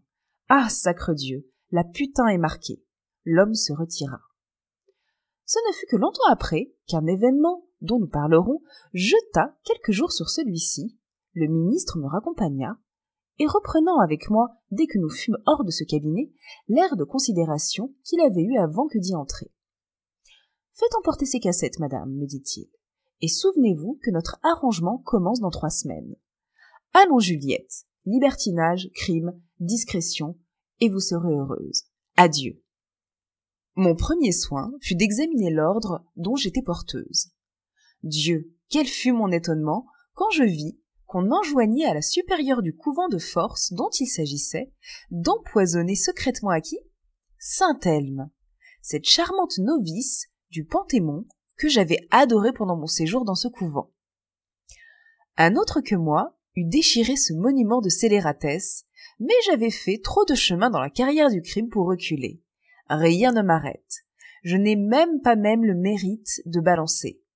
Je remets l'ordre à la supérieure de Saint-Pélagie Saint-Elme gémissait depuis trois mois. Je demande à voir la coupable. Je la questionne. Elle m'avoue que le ministre a mis sa liberté au prix de sa complaisance et qu'elle a fait avec lui tout ce que l'on peut faire. Aucune des saletés où se livrait ce monstre de luxure n'avait été épargnée. Bouche, cul, con, l'infâme avait tout souillé. Et ce qui l'a consolé de ses sacrifices était l'espoir de sa liberté. Je la porte, dis-je à Saint-Elme en l'embrassant. Elle me remercie, me rend mes baisers au double. Mon con se mouille en la trahissant. Elle était morte le lendemain. Allons, me dis-je, dès que je suis l'effet de ma scélératesse. Je suis faite pour aller au grand, je le vois. Et travaillant avec promptitude aux préparatifs des projets de Saint-Fond, en trois semaines, ainsi que j'en avais pris l'engagement, je fus en état de lui donner son premier souper. Six excellentes appareilleuses que j'avais à mes gages, il n'avait procuré, pour mon début, trois jeunes sœurs, enlevées dans un couvent de mots de douze, treize et quatorze ans, et de la plus céleste figure qu'il fut possible de voir. Le ministre vint le premier jour avec un homme de soixante ans. En arrivant, il s'enferma quelques minutes avec moi, visita mes épaules et parut mécontent de n'y plus trouver les marques qui m'y avaient fait imprimer la dernière fois que nous nous étions vus. À peine me toucha-t-il, mais il me recommanda le plus grand respect et la plus profonde soumission pour l'homme qui mené, lequel était un des plus grands princes de la cour. Cet homme le remplaça aussitôt dans le cabinet où m'avait fait passer sans fond. Prévenu par mon amant, je lui fis voir mes fesses dès qu'il entra. Il s'approche, une lunette à la main. Si vous ne pétez pas, me dit-il, vous êtes mordu. Et comme je ne le satisfis pas aussitôt qu'il le désirait, ses dents s'imprimèrent dans ma fesse gauche et y laissèrent des traces profondes. Il se montre à moi, par devant, et m'offrant un visage sévère et disgracieux, Mettez votre langue dans ma bouche, me dit-il. Et dès qu'elle y fut, si vous ne rôtez pas, poursuivit-il, vous êtes mordu. Mais voyant que je ne pouvais obéir, il me retira assez vite pour éviter le piège. Le vieux coquin entre en fureur. Il saisit une poignée de verge et m'étrille pendant un quart d'heure. Il s'arrête et se remontant à moi, vous voyez, me dit-il, le peu d'effet que les choses mêmes que j'aime le mieux produisent maintenant sur mes sens. Regardez ce vite molasse, rien ne le fait guinder. Il faudrait pour cela que je vous fisse beaucoup de mal. Et cela est inutile, mon prince, lui dis-je, puisque vous allez trouver tout à l'heure trois objets délicieux que vous pourrez tourmenter à votre guise. Oui, mais vous êtes belle, votre cul, il le maniait toujours, me plaît infiniment. Je voudrais bander pour lui. Il se débarrasse en disant cela de ses habits et pose sur la cheminée une montre à répétition enrichie de diamants, un étui, une tabatière d'or, sa bourse garnie de deux cents louis et deux bagues superbes. Essayons, dit-il à présent. Tenez, voilà mon cul. Il faut le pincer et le mordre excessivement fort, en me branlant de toute l'élasticité de votre poignet. Bon, dit-il, dès qu'il s'aperçut d'un peu de changement de son état. Bon, dit-il, dès qu'il s'aperçut d'un peu de changement dans son état. Couchez-vous maintenant à plat ventre sur ce canapé, et laissez-moi vous piquer les fesses avec cette aiguille d'or. Je me prête, mais poussant un cri affreux, et ayant l'air de m'évanouir à la seconde blessure, le malheureux, tout étourdi, et craignant de déplaire au ministre en molestant un peu trop sa maîtresse, sort un instant pour me calmer. Je jette ses habits dans une autre pièce, saute sur les effets précieux, les mets dans ma poche et me hâte de rejoindre Saint-Fond qui me demande la cause d'un retour si leste. Ce n'est rien, lui dis-je, mais ma promptitude à rapporter les habits de monsieur est cause que mon boudoir s'est fermé la clé en dedans. Ce sont des serrures anglaises que personne ne peut ouvrir. Monsieur, ayant tout ce qu'il lui faut, nous pouvons remettre à un autre temps l'entrevue qu'il désire et j'entraîne mes deux convives au jardin où tout était préparé pour les recevoir. Le prince oublie ses effets, revêt l'habit que je lui présente et ne pense plus qu'à de nouveaux plaisirs. Il faisait une soirée délicieuse. Nous étions sous un bosquet de lilas et de roses, magiquement éclairés, assis tous trois dans des trônes soutenus par des nuages desquels s'exhalaient les parfums les plus délicieux. Le centre était occupé par une montagne des fleurs les plus rares, parmi lesquelles étaient les jattes du Japon et les couverts d'or qui devaient nous servir. À peine fûmes-nous placés que le haut du bosquet s'ouvrit, et nous vîmes aussitôt paraître sur un nuage de feu les furies tenant enchaînées avec leurs serpents les trois victimes qui devaient s'immoler à ce repas. Elles descendirent du nuage, attachèrent chacune celle qui lui était confiée à des arbustes près de nous, et se prépare à nous être utile. Ce repas sans ordre ne devait être servi qu'à la volonté des convives. On demandait ce qui passait par la tête. Les furies le servaient sur le champ. Plus de quatre-vingts plats de différentes espèces sont demandés sans qu'il en soit refusé un seul. Dix espèces de vins sont servies. Tout coule, tout se fournit avec profusion. Voilà un repas délicieux, dit mon amant. J'espère, mon prince, que vous êtes satisfait du début de ma directrice. Enchanté, dit le sexagénaire, dont l'abondance des mets et des liqueurs spiritueuses avait tellement troublé la tête qu'il ne pouvait presque plus parler. En vérité, Saint-Fond, votre Juliette est divine, mais c'est qu'elle a le plus beau cul. Oublions-le un moment, dit Saint-Fond, pour nous occuper de ceux de ses furies. Savez-vous que je les crois superbes et sur le simple aperçu d'un désir, ces trois déesses représentées par trois des plus belles filles qu'auraient pu me trouver dans Paris les appareilleuses que j'avais employées, exposent à l'instant leurs fesses aux deux libertins qui les baisent, les lèchent, les mordent à plaisir. Ô saint fond, dit le prince, faisons-nous fouetter par ces furies. Avec des branches de rose, dit saint fond. Et voilà les culs de nos paillards, à l'air, cruellement fouettés, par des faisceaux de fleurs et par les serpents de ces harpies. Que ces écarts sont le qui dit saint fond en se rasseyant et montrant son vite tout en l'air. Bandez-vous, mon prince? Non, répond le malheureux perclus. Rien de tout cela n'est assez fort pour moi. Du moment que je suis en débauche, je voudrais que les atrocités m'environnassent sans cesse. Je voudrais que tout ce qui est sacré chez les hommes fût un instant troublé par moi, que leurs liens les plus sévères fussent brisés par mes mains perfides. Vous n'aimez pas les hommes, n'est-ce pas, mon prince? Je les abhorre. Je n'ai pas d'instant dans la journée, reprit Saint-Fond, où je n'ai, de leur nuire, le dessein le plus véhément.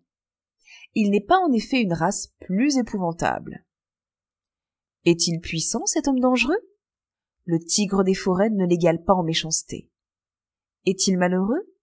Que de bassesse, comme il est vite alors, comme il est dégoûtant. Oh, qu'il m'arrive souvent de rougir d'être né parmi de tels êtres.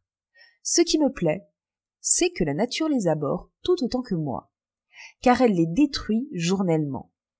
Je voudrais avoir autant de moyens qu'elle de les anéantir sur la terre. Mais vous, vous respectables êtres, interrompis ici, croyez-vous réellement que vous soyez des hommes? Euh, non, non, quand on leur ressemble aussi peu, quand on les domine avec autant d'empire, il est impossible d'être de leur race. Elle a raison, dit Saint-Fond. Oui, nous sommes des dieux. Ne nous suffit-il pas comme eux de former des désirs pour qu'ils soient aussitôt satisfaits? Ah. Qui doute que parmi les hommes, il n'y ait une classe assez supérieure à la plus faible espèce pour être ce que les poètes nommaient autrefois des divinités? Pour moi, je ne suis pas Hercule. Je le sens, dit le prince. Mais je voudrais être Pluton. Je voudrais être chargé du soin de déchirer les mortels aux enfers. Et moi, dit Saint-Fond, je voudrais être le poète de Pandore, afin que tous les mots sortis de mon sein les détruisent tous individuellement. Ici, quelques gémissements se firent entendre. Ils émanaient des trois victimes enchaînées. Qu'on les délie, dit Saint-Fond, et qu'elles se fassent voir à nous. Les furies les détachent et les présentent aux deux convives. Et comme il était impossible de réunir plus de grâce et plus de beauté, je vous laisse à penser comme elles furent bientôt couvertes de luxure. Juliette, me dit le ministre transporté, vous êtes une charmante créature. L'on peut dire avec raison que vos essais sont des coups de maître. Allons nous perdre sous ces bosquets.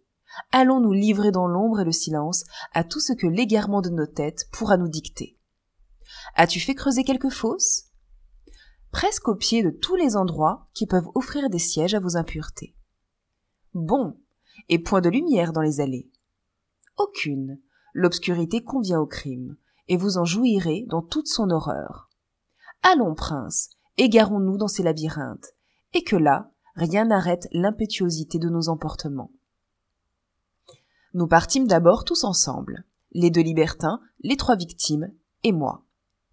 À l'entrée d'une route de Charmille, s'infondit qu'il ne pouvait aller plus loin sans foutre. Et saisissant la plus jeune des filles, en moins de dix minutes, le vilain fit sauter les deux pucelages j'excitai pendant ce temps-là le vieux prince que rien ne pouvait faire bander.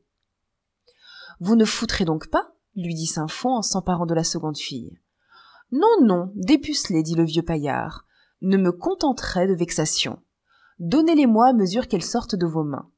Et dès qu'il tient la plus jeune de ses petites filles, il la tourmente de la plus cruelle manière, pendant que je le suce de toutes mes forces. Cependant, Saint-Fond déflorait toujours, et ayant mis la seconde dans le même état que la première, en la rendant au prince, il saisit celle de quatorze ans. Que j'aime à foutre ainsi dans l'obscurité, disait-il. Les voiles de la nuit sont les aiguillons du crime. On ne les commet jamais aussi bien que dans l'ombre.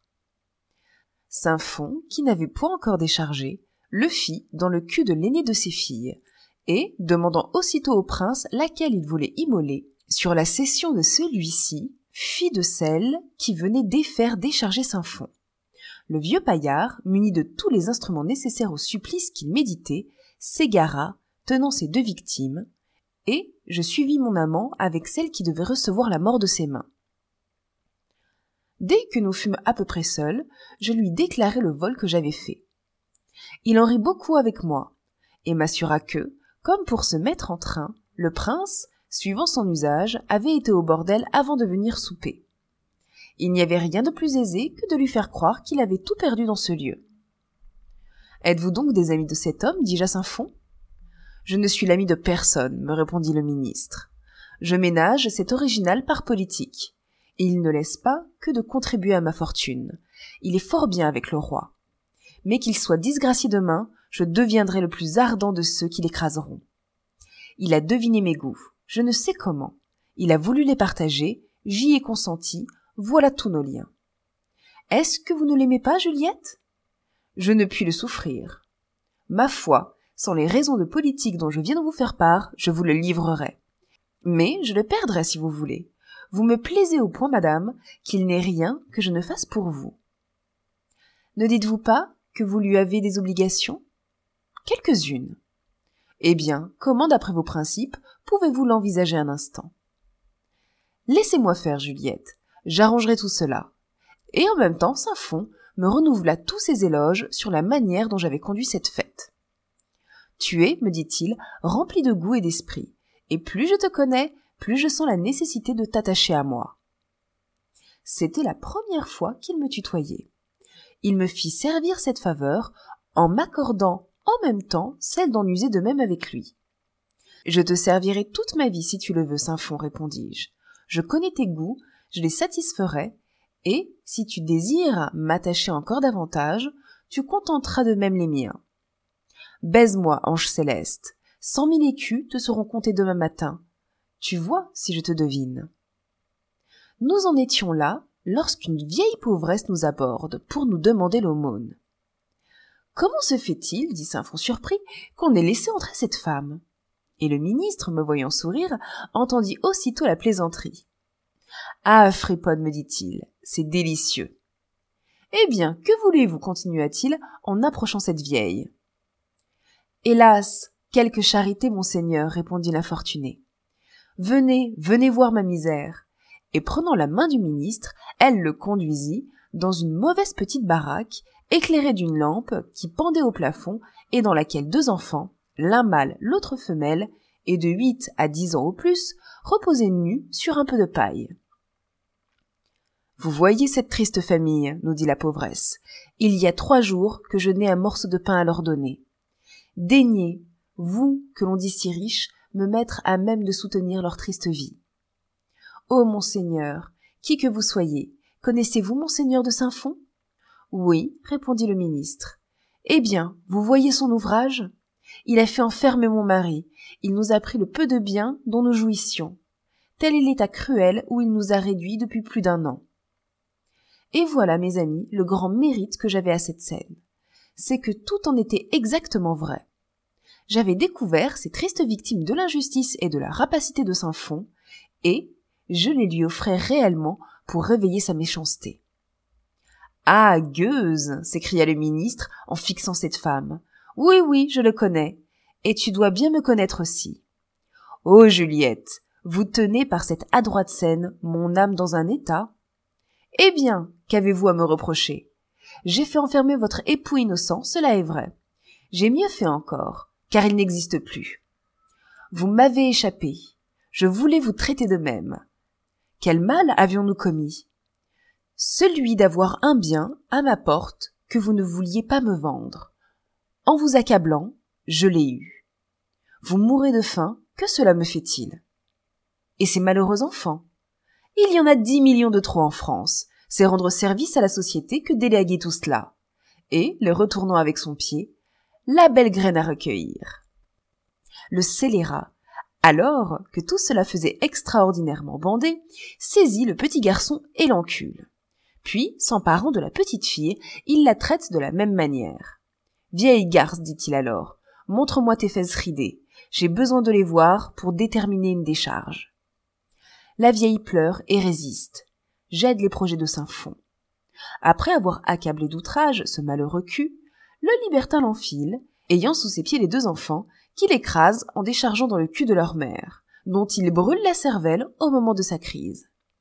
Et nous quittons cet infortuné réduit, toujours avec la petite victime de quatorze ans dont il avait baisé les fesses pendant l'opération.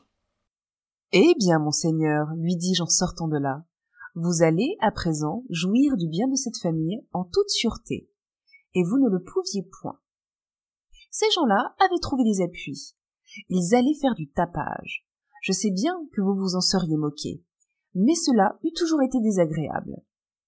Je vous les ai découverts, je les ai trompés, vous en voilà des faits.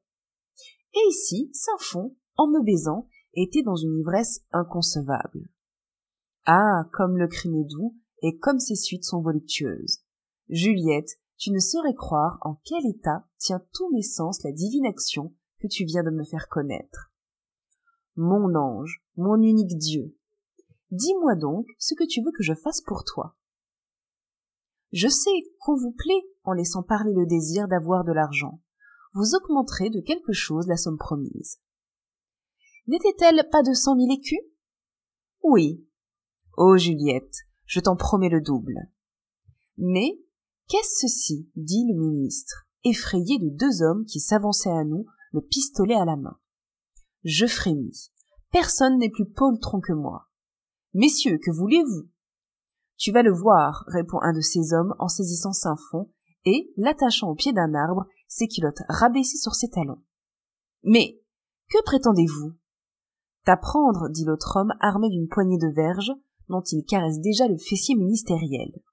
Oui, scélérat, t'apprendre à traiter, comme tu viens de le faire, les pauvres habitants de la masure, que tu quittes.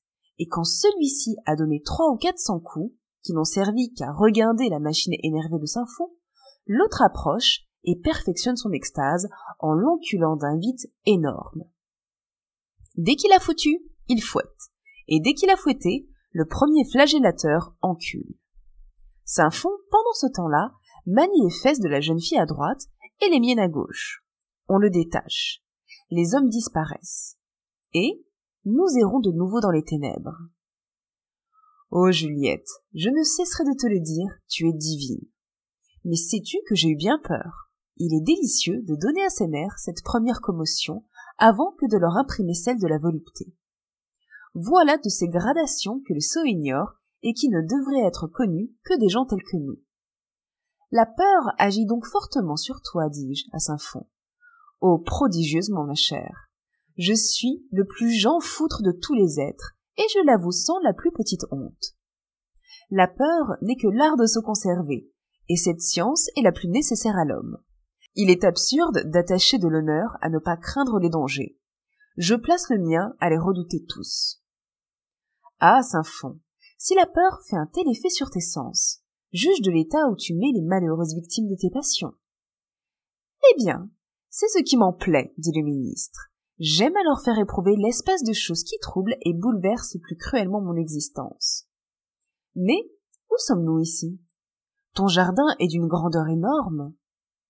Nous voilà, dis-je, au bord d'une de ces fosses préparées pour les victimes.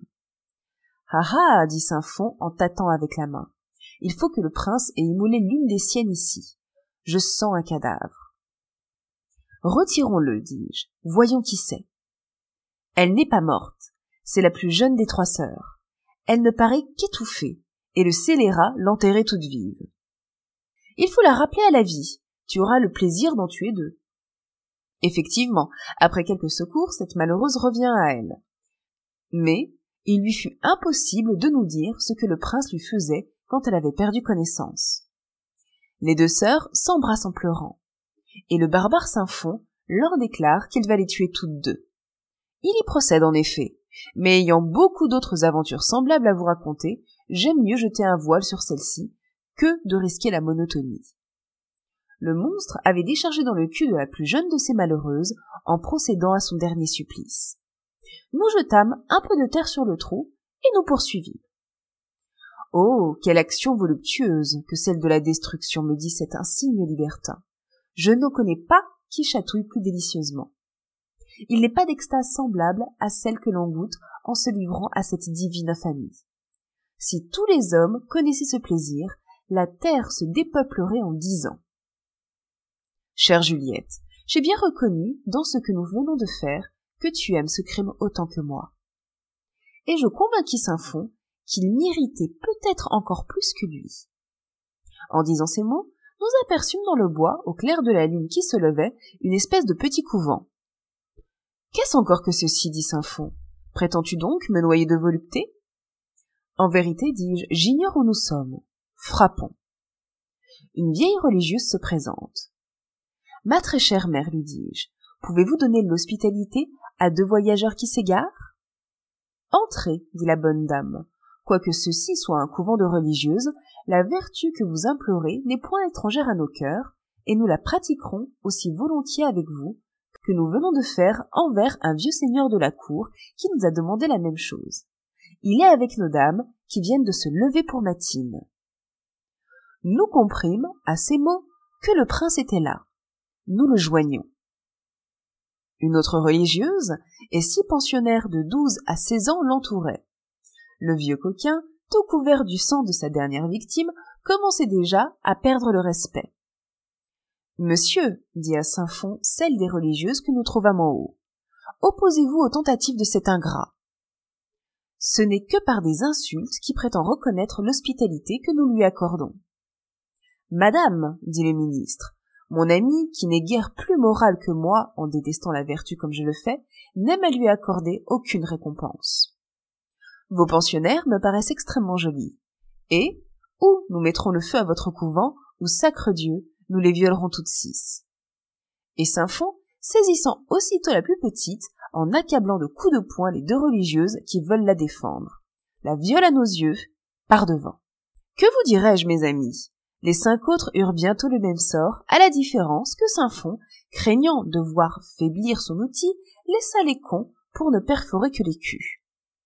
À mesure qu'elles sortaient de ses mains, le prince en emparait et les fustigeait jusqu'au sang, entremêlant toujours cette opération de baiser sur mes fesses qu'il adorait, disait-il, par-dessus tout. Saint-Fond, maître de lui, n'avait pas déchargé. Il s'empare des deux religieuses dont l'une avait plus de soixante ans, s'enferme avec elles dans une cellule voisine et rentre seul au bout d'une demi-heure. Qu'as-tu donc fait de ces duègnes, mon ami? dis-je au ministre en le voyant revenir très ému. Pour rester les maîtres de la maison, nous dit-il, il fallait bien se débarrasser de ses gardiennes. J'ai commencé par m'en amuser dans cette cellule. J'aime infiniment les vieux culs. Puis, ayant découvert un escalier qui conduisait auprès d'un puits, je les y ai jetés pour s'y rafraîchir. Et ces poulettes, qu'en allons-nous faire? J'espère que nous ne les laisserons pas en vie, dit le prince. De nouvelles horreurs se commirent, que je laisse encore sous le voile, mais le couvent fut dévasté. Les deux libertins, ayant complètement déchargé dans cette scène, et voyant le jour prêt apparaître, désirèrent enfin de se retirer. Un déjeuner somptueux, servi par trois femmes nues, nous attendait dans mes cabinets secrets. Le besoin que nous avions nous y fit faire le plus grand honneur. Le prince voulut, avec la permission de mon amant, passer quelques heures au lit avec moi. Et Saint-Fond, au milieu de deux de mes laquais, se fit foutre le reste de la nuit. Les tentatives du vieux seigneur ne firent pas courir de grands risques à ma pudeur. Après des peines infinies, il parvint à s'introduire un moment au trou de mon cul. Mais la nature, trompant son espoir, l'outil plia, et le vilain, qui n'eut même pas la force de décharger, parce qu'il avait, disait-il, deux fois perdu du foutre dans toute la partie, s'endormit, le nez dans mon derrière. Dès que nous fûmes levés, Saint-Fond, toujours plus enchanté de moi que jamais, me donna un bon de huit cent mille francs à prendre sur le champ au trésor royal. Et il emmena son ami. L'histoire de cette première partie fut à peu près celle de toutes les autres aux épisodes près que ma fertile imagination avait soin de varier sans cesse. Noirceuil se trouvait presque à toutes. mais je n'y avais point encore vu d'étranger que le prince. Il y avait trois mois que je conduisais cette barque immense, avec tout le succès possible, lorsque Saint-Fond m'annonça que j'avais pour le lendemain un crime ministériel à commettre. Cruels effets de la plus barbare politique. Ô oh, mes amis, devineriez-vous quelle était cette victime? Le père même de Saint-Fond, vieillard de soixante-six ans, respectable sous tous les apports. Il le barrait dans ses travers, craignant qu'il ne le perdisse. Il le desservait même à la cour afin de le contraindre à laisser là le ministère, croyant avec bien de la raison qu'il serait plus avantageux pour ce fils scélérat de quitter lui-même que d'être renvoyé. Cette conduite déplut à Saint-Fond, qui d'ailleurs gagnait trois cent mille livres de rente à cette mort. Et l'arrêt parricide fut bientôt prononcé. Noirceuil vient m'expliquer ce dont il s'agissait.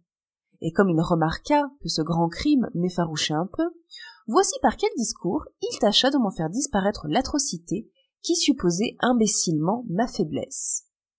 Le mal que vous croyez faire en tuant un homme est celui dont vous croyez l'aggraver lorsqu'il s'agit d'un parricide. Voilà, me semble, ma chère, ce que je dois combattre à vos yeux.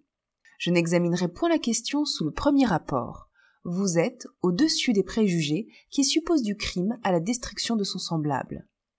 Cet homicide est simple pour vous, puisqu'il n'existe aucun lien entre votre existence et celle de la victime. Il n'est compliqué que pour mon ami. Vous redoutez le parricide dont il veut se souiller.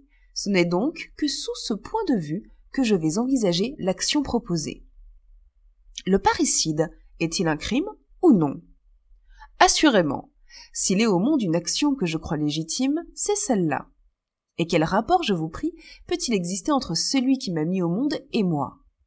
Comment voulez-vous que je me croie lié par quelque sorte de reconnaissance envers un homme parce qu'il lui a pris fantaisie de décharger dans le con de ma mère Rien n'est risible comme cet imbécile préjugé.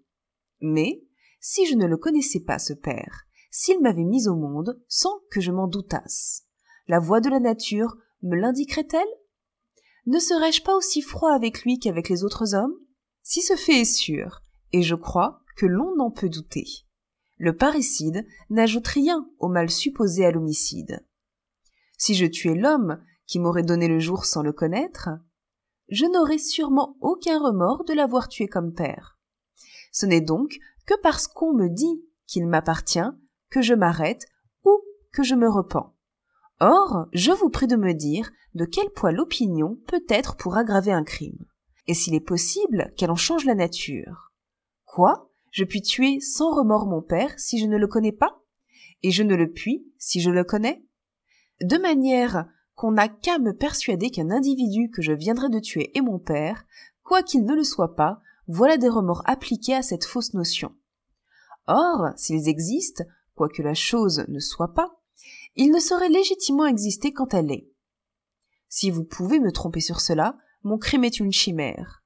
Si la nature ne m'indique pas d'elle-même l'auteur de mes jours, c'est qu'elle ne veut pas que j'éprouve d'autre tendresse pour lui que celle que m'inspire un être indifférent. Si le remords peut être appliqué après votre opinion, et que votre opinion puisse me tromper, le remords est nul. Je suis un fou de le concevoir. Les animaux connaissent-ils leur père? Le soupçonne-t-il seulement? Motiveriez-vous ma reconnaissance filiale sur les soins que ce père a pris de mon enfance? Autre erreur. Il a cédé, en les prenant, aux usages de son pays, à son orgueil, à un sentiment que lui, comme père, peut avoir eu pour son ouvrage, mais que je n'ai nul besoin, moi, de concevoir pour l'ouvrier. Car cet ouvrier, iniquement occupé de son plaisir, n'a nullement pensé à moi, lorsqu'il lui a plu de procréer avec ma mère à l'acte de la progéniture. Il ne s'occupait que de lui, et je ne vois pas là de quoi former des sentiments bien ardents de reconnaissance. Ah. Cessons de nous faire plus longtemps illusion sur ce ridicule préjugé. Nous ne devons pas plus à celui qui nous a donné la vie qu'à l'être le plus froid et le plus éloigné de nous. La nature ne nous indique absolument rien pour lui. Je dis plus, elle ne saurait rien nous indiquer. L'amitié ne remonte point d'ailleurs. Il est faux qu'on aime son père, il est faux qu'on puisse même l'aimer. On le craint, mais on ne l'aime pas. Son existence ennuie, mais elle ne plaît point.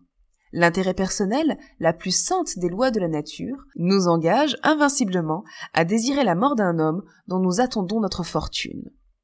Et sous ce rapport, sans doute, non seulement il serait plus simple de le haïr, mais beaucoup plus naturel encore d'attenter à sa vie par la grande raison qu'il faut que chacun ait son tour, et que, si mon père a joui pendant quarante ans de la fortune du sien, et que je me vois vieillir, moi, sans jouir de la sienne, je dois assurément, et sans aucun remords, aider à la nature qui l'oublie dans ce monde, et hâter, par toutes sortes de moyens, la jouissance des droits qu'elle me donne, et qu'elle ne retarde que par un caprice que je dois corriger en elle.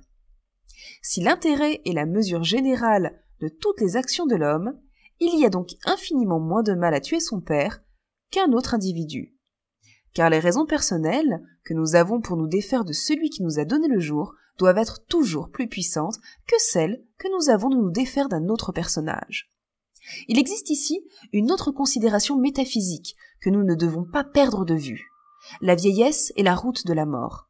La nature, en vieillissant un homme, l'approche de son tombeau. Celui qui tue un vieillard ne fait donc qu'accomplir les lois de la nature. Il ne fait que remplir ses intentions. Voilà ce qui fit, chez beaucoup de peuples, une vertu du meurtre des vieillards. Inutile à la terre qu'ils chargent de leur poids, consumant une nourriture qui manque aux plus jeunes, ou que celui-ci est obligé de payer plus cher à cause du trop grand nombre des consommateurs, il est démontré que leur existence est inutile, qu'elle est dangereuse, et que ce qu'on peut faire de mieux est de la supprimer. Ce n'est donc point non seulement un crime de tuer son père, mais c'est une excellente action. C'est une action méritoire envers soi-même qu'elle sert, méritoire envers la nature qu'elle décharge du poids onéreux, et digne d'éloge puisqu'elle suppose un homme assez énergique, assez philosophe, pour s'être préféré lui, qui peut être utile aux hommes, à ce vieillard qui n'en était plus qu'oublié. Vous allez donc faire une excellente action, Juliette, en détruisant l'ennemi de votre amant, qui sans doute sert l'État aussi bien qu'il puisse le faire. Car, s'il se permet quelques petites prévarications, Saint-Fond n'en est pas moins un fort grand ministre. Il aime le sang, son joug est dur, il croit le meurtre utile au maintien de tout gouvernement. A-t-il tort? Sylla, Marius, Richelieu, Mazarin, tous les grands hommes ont-ils pensé différemment? Machiavel donna-t-il d'autres principes? N'en doutons pas, il faut du sang, surtout au soutien des gouvernements monarchiques. Le trône des tyrans doit en être cimenté, et Saint-Fond est loin de faire répandre tout celui qui devrait couler. Enfin, Juliette, vous vous conservez ici un homme qui, je le pense, vous fait jouir d'un état assez florissant. Vous augmentez la fortune de celui qui fait la vôtre. Je demande si vous devez balancer. Noirceuil, dis-je, effrontément. Qui vous a dit que je balançais? Un mouvement involontaire a pu m'échapper. Je suis jeune, je débute dans la carrière où vous m'entraînez.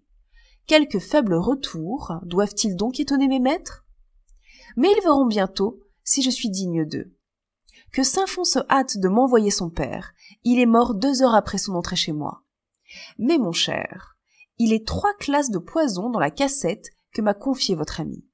Quel est celui dont je dois me servir? Le plus cruel de tous. Celui qui fait souffrir davantage, dit Noirceuil. C'est encore une recommandation que je suis chargé de te faire. Saint-Fond veut qu'en mourant, son père soit puni des affreuses intrigues qu'il a employées pour le desservir. Il veut que ses douleurs soient épouvantables. Je le conçois, répondis-je. Dites-lui qu'il sera satisfait. Et comment la chose se passera-t-elle? Le voici, dit Noirceuil. En ta qualité d'ami du ministre, tu inviteras ce vieillard à venir dîner chez toi. Ton billet lui fera comprendre que c'est à dessein de tout concilier et, qu'approuvant toi-même les raisons qu'il donne pour la retraite de son fils, tu vas en causer avec lui. Le vieux Saint-Fond viendra. On l'emportera malade de chez toi. Son fils se charge du reste. Voici la somme convenue pour l'exécution du crime qui l'attend. Un bon de cent mille écus sur le trésor. Es-tu contente, Juliette? Saint-Fond m'en donne autant pour une fête, dis-je, en rendant le papier. Dites-lui que je le servirai pour rien. En voilà un second de même somme, dit Noirceuil. J'étais chargé de répondre à l'objection. Elle ne déplaît point à ton amant. Je veux qu'elle soit payée, et payée comme elle le désire, me dit-il tous les jours. Tant qu'elle me montrera de l'intérêt, et que je satisferai cet intérêt, je serai sûr de la conserver. Saint-Fond doit me connaître, dis-je, j'aime l'argent. Je ne m'en cache point. Mais je ne lui demanderai jamais plus qu'il ne sera nécessaire. Ces six cent mille francs sont pour l'exécution du projet. J'en demande autant le jour qu'expirera son père. Tu les auras, Juliette, sois tranquille. C'est moi qui t'en réponds. Oh, Juliette, que ta position est heureuse. Ménage-la, jouis, et tu vas, si tu sais te conduire, devenir avant qu'il soit peu la femme la plus riche de l'Europe. Quel ami je t'ai donné là? Déjà dans tes principes, je ne t'en remercie pas, Noirceuil. Cette liaison t'a fait plaisir, tu y gagnes toi-même. Il devient flatteur pour toi d'être l'ami d'une femme dont le luxe et le crédit effacent déjà celui des princesses de la cour. Je rougirais d'aller à l'opéra, comme y parut hier la princesse de Nemours. Aussi, aussi, n'eut-elle pas un regard pendant que tous les yeux étaient sur moi. Et jouis-tu de tout cela, Juliette? Infiniment, mon cher.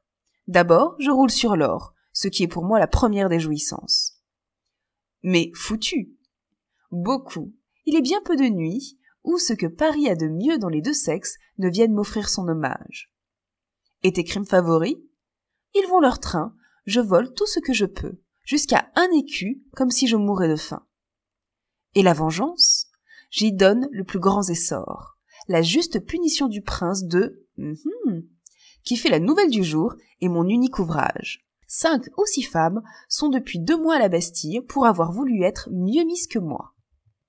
Nous entrâmes ensuite dans quelques détails sur les fêtes que je donnais au ministre. Je ne te cacherai pas, me dit Noirceuil, que tu as l'air de te relâcher depuis quelque temps. Saint-Fond s'en est aperçu. Il n'y avait pas cinquante plats au dernier souper. Ce n'est qu'en mangeant beaucoup qu'on décharge bien, poursuivit Noirceuil. Et nous autres libertins, nous tenons fort à la qualité et à la quantité du sperme. La gourmandise flatte infiniment tous les goûts qu'il a plu à la nature de nous donner. Et il semble qu'on n'a jamais le vide si roide et le cœur si dur que quand on vient de faire un repas somptueux. Je te recommande encore le choix des filles, Saint-Fond. Quoique ce que tu nous donnes soit très joli, n'y trouve pas encore assez de recherche. Tu ne saurais croire à quel point il faut les porter. Nous voulons que le gibier fourni soit non seulement d'une excellente race, mais qu'il possède encore toutes les qualités morales et physiques qui peuvent rendre sa défaite intéressante. Sur cela, je fis part à Noirceuil des excellents moyens que je prenais. Au lieu de six, vingt-quatre femmes travaillaient maintenant sans relâche, et elles avaient sous elles un pareil nombre de femmes correspondantes qui parcouraient les provinces. J'étais la cheville ouvrière de tout cela, et bien certainement j'y donnais tous mes soins. Avant que de te décider pour un sujet, me répondit Noirceuil, fût-il à trente lieues, fais-les pour le voir et n'accepte jamais que ce qui te paraît délicieux. Ce que vous me recommandez est fort difficile, répondis-je, car le sujet est souvent enlevé avant qu'on ne m'en parle. Eh bien, dit Noirceuil, il faut en enlever vingt pour en avoir dix. Et que ferais-je des réformés? Tu t'en amuses, tu les vends à des amis, à des maquerelles. C'est ce que dans ta place on appelle le tour du bâton. Il y a cent mille francs à gagner là par an. Oui, si Saint-Fond me payait tous les sujets, mais il n'en paye que trois par souper. Je l'engagerai à les payer tous. Il sera beaucoup mieux servi. Maintenant, Noirceuil, poursuivis-je, entrez avec moi dans quelques détails qui me sont absolument personnels. Vous connaissez ma tête, avec tant de moyens de faire le mal, vous croyez bien que je m'y livre avec outrance. Ce que je conçois, ce que j'imagine déjà, ne s'exprime point. Mais mon ami, vos conseils me sont nécessaires. Saint-Fond ne serait-il pas jaloux de tous les écarts où je me livre? Jamais, me dit Noirceuil. Saint-Fond est trop raisonnable pour ne pas sentir que tu dois donner dans beaucoup de travers. Cette seule idée l'amuse, et il me disait encore hier, je crains qu'elle ne soit pas assez gueuse. Oh, dans ce cas qu'il se tranquillise, mon ami. Assurez-le qu'il est difficile de porter plus loin le goût de tous les vices. J'ai quelquefois entendu demander, dit Noirceuil, si la jalousie était une manie flatteuse ou défavorable pour une femme. Et j'avoue que je n'ai jamais douté que ce mouvement, n'étant que personnel, assurément les femmes n'avaient rien à gagner à l'action qu'il produit dans l'âme de leur amant. Ce n'est point parce qu'on aime beaucoup une femme qu'on en est jaloux. C'est parce qu'on craint l'humiliation qui naîtrait de son changement. Et la preuve qu'il n'y a rien que de purement égoïste dans cette passion, c'est qu'il n'y a pas un amant de bonne foi qui ne convienne aimer mieux voir sa maîtresse morte qu'infidèle. C'est donc bien plutôt son inconstance que sa perte qui nous afflige, et c'est donc nous seuls que nous considérons dans cet événement. Et c'est donc nous seuls que nous considérons dans cet événement. D'où je conclus qu'après l'impardonnable extravagance d'être amoureux d'une femme, la plus grande sans doute qu'on puisse faire est d'en être jaloux. Ce sentiment est malhonnête pour elle, puisqu'il lui prouve qu'on ne l'estime pas. Il est affligeant pour soi, et toujours inutile, puisque c'est un moyen sûr de donner à une femme l'envie de nous manquer, et que de lui laisser apercevoir la crainte que nous avons que cela ne lui arrive. La jalousie et la frayeur du cocuage sont deux choses qui tiennent absolument à nos préjugés sur la jouissance des femmes. Sans cette maudite coutume de vouloir imbécilement sur cet objet lier sans cesse le moral au physique, nous nous débarrasserions aisément de ces préjugés. Et quoi? Il n'est pas possible de coucher avec une femme sans l'aimer? Et il n'est pas possible de l'aimer sans coucher avec elle? Mais quelle nécessité y a-t-il donc que le cœur soit de la partie où le corps seul agit? Ce sont deux désirs. Ce sont deux besoins très différents, ce me semble. Aramite a le plus beau corps du monde. Sa figure est voluptueuse, ses grands yeux noirs et pleins de feu me promettent une ample éjaculation de son sperme, lorsque les parois de son vagin ou de son anus seront vivement électrisées du frottement de ma verge. J'en jouis, elle tient parole. Quelle nécessité y a-t-il, je vous prie, que les sentiments de mon cœur accompagnent l'acte qui me soumet le corps de cette créature? Il me paraît encore une fois que c'est une chose très différente que d'aimer et que de jouir, et que non seulement il n'est pas nécessaire d'aimer pour jouir, mais qu'il suffit même de jouir pour ne pas aimer. Car les sentiments de tendresse s'accordent au rapport d'humeur et de convenance, mais ils ne sont nullement dus à la beauté d'une gorge ou à la jolie tournure d'un cul. Et ces objets-ci, qui selon nos goûts peuvent vivement exciter les affections physiques, n'ont pourtant pas, ce me semble, même droit aux affections morales. Pour achever ma comparaison, Bélise est laide. Elle a quarante ans, pas une grâce dans toute sa personne, pas un trait régulier, pas un seul agrément, mais Bélise a de l'esprit, un caractère délicieux, un million de choses qui s'enchaînent avec mes sentiments et mes goûts.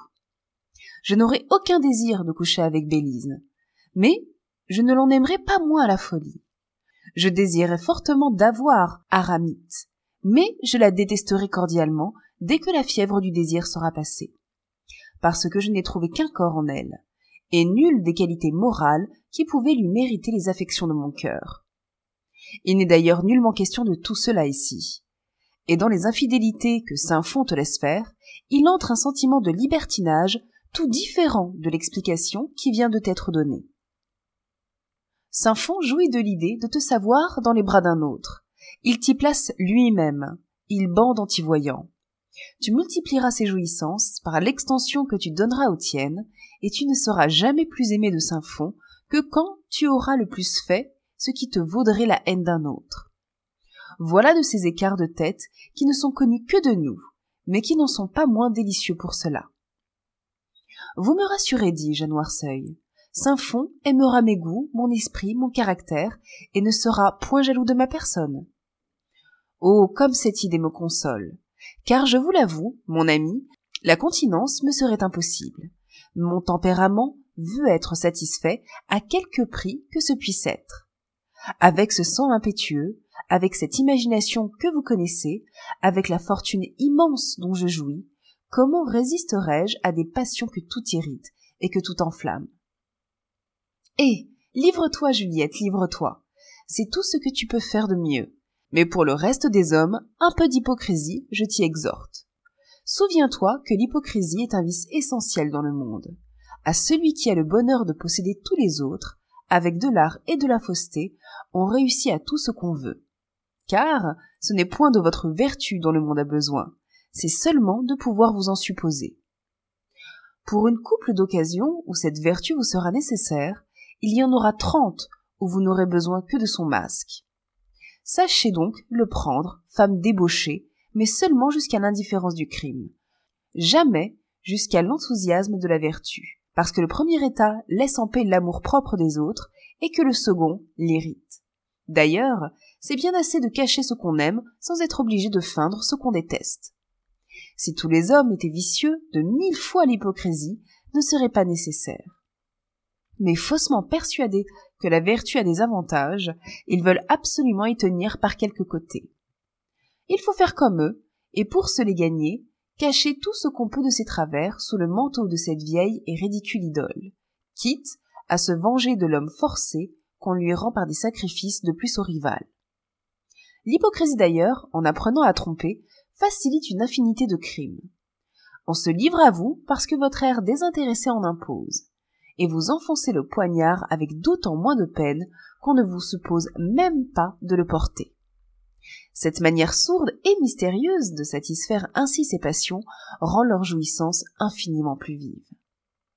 Le cynisme a du piquant, je le sais, mais il ne vous amène pas. Il ne vous assure pas les victimes comme l'hypocrisie. Et puis l'effronterie. Les crapuleux écarts du crime ne sont réellement bons que dans les débauches. Qui empêche l'hypocrisie de s'y livrer au fond de sa maison quand il satisfait son libertinage.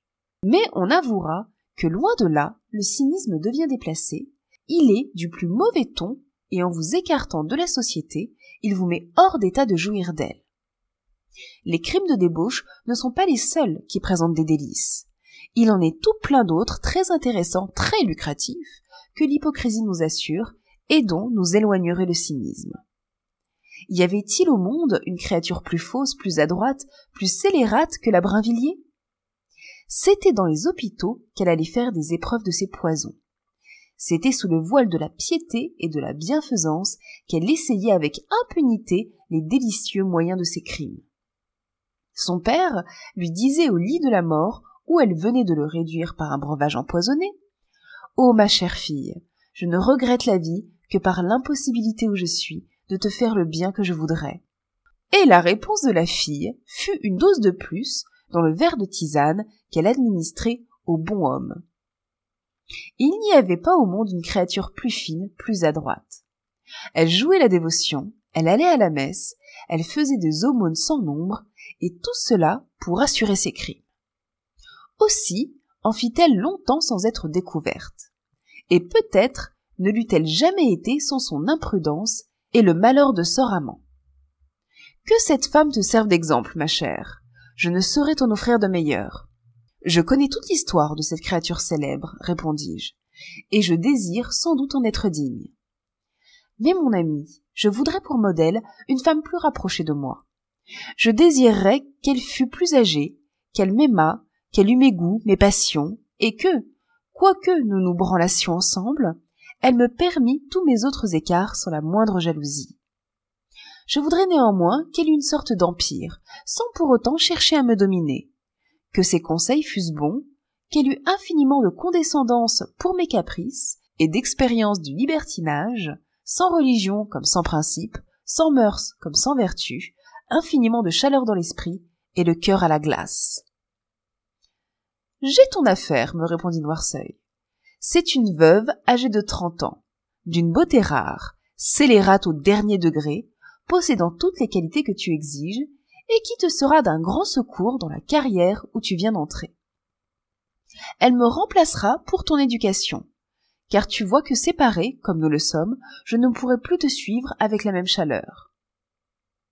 Madame de Clairville, en un mot, riche à millions, connaît tout ce qu'on peut connaître, c'est tout ce qu'on peut savoir, et je te réponds que c'est ce qu'il te faut. Ah, Noirceuil, vous êtes charmant, mais mon ami, ce n'est pas encore tout. Je voudrais rendre les conseils que je vais recevoir. J'éprouve aussi vivement le besoin d'être instruite que celui de faire une éducation. Et je désire une élève avec autant d'ardeur qu'une institutrice. Eh, mais ma femme, dit Noirceuil. Quoi? répondis-je avec enthousiasme. Vous me confierez l'éducation d'Alexandrine? Pourrait-elle être en meilleure main? Assurément, je te la confierai. Saint Fond désire qu'elle fasse de toi sa plus intime société. Saint Fond désire qu'elle fasse de toi sa plus intime société. Et pourquoi ce mariage se retarde-t-il? Mon deuil, encore trop récent, une basse soumission à d'indignes préjugés que j'adopte à cause de l'usage et que je méprise au fond de mon cœur. Encore un mot, mon ami. N'ai-je rien à craindre auprès du ministre de la rivalité de la femme dont vous m'offrez la société? Pas la moindre chose. Saint-Fond la connaît avant toi, il s'en amuse. Mais Madame de Clairville ne remplirait point tes fonctions. Et il ne trouverait pas, je le sais, le même plaisir à les lui faire exécuter. Ah, m'écriai-je, vous êtes tous les deux divins, et vos bontés pour moi seront bien chaudement acquittées par mes soins à servir vos passions. Ordonnez-moi, je me trouverai toujours trop heureuse d'être l'instrument de vos débauches et le premier moyen de vos crimes. Je ne revins plus mon amant jusqu'à l'exécution du forfait que je devais commettre pour lui. La fermeté me fut de nouveau recommandée, la veille, et le bon vieillard parut. J'employai tout l'art possible avant que de nous mettre à table pour le raccommoder avec son fils, et fus très étonné de voir que la chose ne serait peut-être pas très difficile. Tout à coup, je changeai de batterie. Ce n'est pas le raccommodement qui est maintenant nécessaire, pensai-je aussitôt. S'il a lieu, je perds, et l'occasion d'un crime qui me chatouille beaucoup, et douze cent mille francs promis pour son exécution. Cessons de négocier, agissons. J'administre la drogue avec la plus grande facilité. Le vieillard s'évanouit, on l'emporte, et j'apprends avec grand plaisir le surlendemain qu'il est mort dans d'horribles douleurs. Il venait d'expirer lorsque son fils arriva pour un des soupers qu'il faisait chez moi deux fois par semaine. Le mauvais temps nous contraignit à rester dans l'intérieur, et Noirceuil était le seul convive qu'eût admis ce jour-là Saint-Fond. Je leur avais préparé trois petites filles de quatorze à quinze ans, plus belles que tout ce qui est possible de voir au monde. Un couvent de la capitale me les avait fournies, et elles me coûtaient cent mille francs chacune. Je ne balançais plus sur les prix, depuis que Saint-Fond payait beaucoup mieux. Voilà, dis-je, en les présentant au ministre, de quoi vous consoler de la perte que vous venez de faire. Elle m'est peu sensible, Juliette, dit Saint-Fond en baisant ma bouche. Je ferais volontiers mourir quinze scélérats comme celui-là, par jour, sans en avoir le plus petit remords. Je n'ai d'autre regret que de ne l'avoir pas vu souffrir davantage. C'était un drôle bien méprisable. Mais savez-vous, dis-je, qu'il n'était pas loin du raccommodement? Tu as bien fait de ne pas adopter ses vues. Que l'existence de ce coquin me pèserait si j'étais obligé d'en soutenir encore le poids je lui reproche jusqu'à la sépulture que d'affreux préjugés m'ont contraint à lui accorder. J'eus voulu voir son corps dévoré par les couleuvres dont il emprisonna mes jours. Et comme, pour s'étourdir, le libertin se mit tout de suite à l'ouvrage. Mes trois pucelles furent inventoriées. La critique la plus amère ne pouvait mordre sur celle-là. Taille, naissance, prémisse, enfance, tout s'y trouvait. Mais je m'aperçus que les deux amis ne bandaient pas plus l'un que l'autre. Rien ne plaît à la satiété je vis bien qu'il n'était pas content et que néanmoins il n'osait se plaindre. Indiquez-moi donc ce qu'il vous faut. Si ces objets ne vous satisfont pas, leur dis-je, car vous avouerez qu'il m'est impossible de deviner ce qui peut valoir mieux que cela. Rien de plus vrai, répondit Saint-Fond, qui se faisait inutilement manier par deux de ses petites filles. Mais Noirceuil et moi sommes épuisés. Nous venons de faire des horreurs, et je ne sais ce qu'il faudrait pour nous réveiller maintenant. Ah. Si vous me racontiez vos prouesses, peut-être retrouveriez-vous dans le détail de ces infamies les forces nécessaires à en commettre de nouvelles. Je le crois, dit Norseuil. Eh bien, faites déshabiller, dit Saint-Fond, que Juliette soit nue de même, et écoutez-nous. Deux des jeunes filles entourèrent Noirceuil. L'une le suçait, il langotait l'autre et maniait les deux culs. Je suis chargé du soin de branler l'orateur pendant qu'il claque les fesses de la troisième des pucelles. Et telles sont les atrocités que nous révéla Saint-Fond. J'ai mené, nous dit-il, ma fille chez mon père expirant. Noirceuil était avec moi. Nous nous sommes enfermés, les portes bien défendues. Là, et le vide du paillard dressé à cet aveu, là, dis-je, j'ai eu la voluptueuse barbarie d'annoncer à mon père que ces douleurs étaient mon ouvrage. Je lui ai dit que par mes ordres, ta main l'avait empoisonné et qu'il eut promptement à songer à la mort. Puis, troussant ma fille devant lui, je la lui ai sodomisée sous les yeux. Noirceuil, qui m'adore quand je fais des infamies, me foutait pendant ce temps-là. Mais le coquin, me voyant déculer Alexandrine, me remplaça bientôt dans le poste. Et moi, me rapprochant du bonhomme, je l'obligeai à me faire décharger tout en l'étranglant. Noirceuil se pâmait, pendant ce temps, au fond des entrailles de ma fille. Quelle jouissance pour moi. J'étais couvert de malédictions, d'imprécations. Je paricidais, j'incestais, j'assassinais, je prostituais, je sodomisais. Oh Juliette, Juliette, je n'ai jamais été si heureux de ma vie. Tu vois où me met le seul récit de ces voluptés. Me voilà, me voilà bandant comme ce matin. Le paillard saisit alors une des petites filles, et pendant qu'il va la flétrir de toutes parts, il veut que Noirceuil et moi nous en martyrisions chacune une à ses yeux. Ce que nous inventons est horrible. La nature, outragée dans ces jeunes filles, opère grandement chez Saint-Fond, et le coquin est prêt à perdre son foutre lorsque, pour ménager ses forces, il se retire prudemment du cul de la novice afin de perforer les deux autres. Assez heureux, pour se contenir toujours, il se rendit maître ce jour-là des six pucelages, ne laissant à Noirceuil que des roses épanouies. N'importe, le paillard profite du peu qu'on lui donne, et mon derrière, ainsi que celui de Saint-Fond, lui servent de perspective tout le temps qui lui reste à foutre. Il les baise, il les gamahuche tous deux, et reçoit dans sa bouche l'épée que nous nous divertissons à lui faire. On soupa. Je fus seule admise aux honneurs du festin, mais nue. Les petites filles, établies sur la table, à plat ventre, nous éclairaient au moyen des bougies que nous leur avions fourrées dans le cul. Et comme ces bougies se trouvaient fort courtes, et le souper fort long, la peau de leurs cuisses était entièrement grésillée. En les liant sur la table, on leur avait enlevé le moyen de se déranger, et, en remplissant leur bouche de coton, nous leur ôtions celui de nous étourdir de leur clameur. Cet épisode divertit infiniment nos paillards. Et les palpant souvent de l'une et l'autre de mes mains, je les trouvai, pendant tout le souper, dans le meilleur état du monde.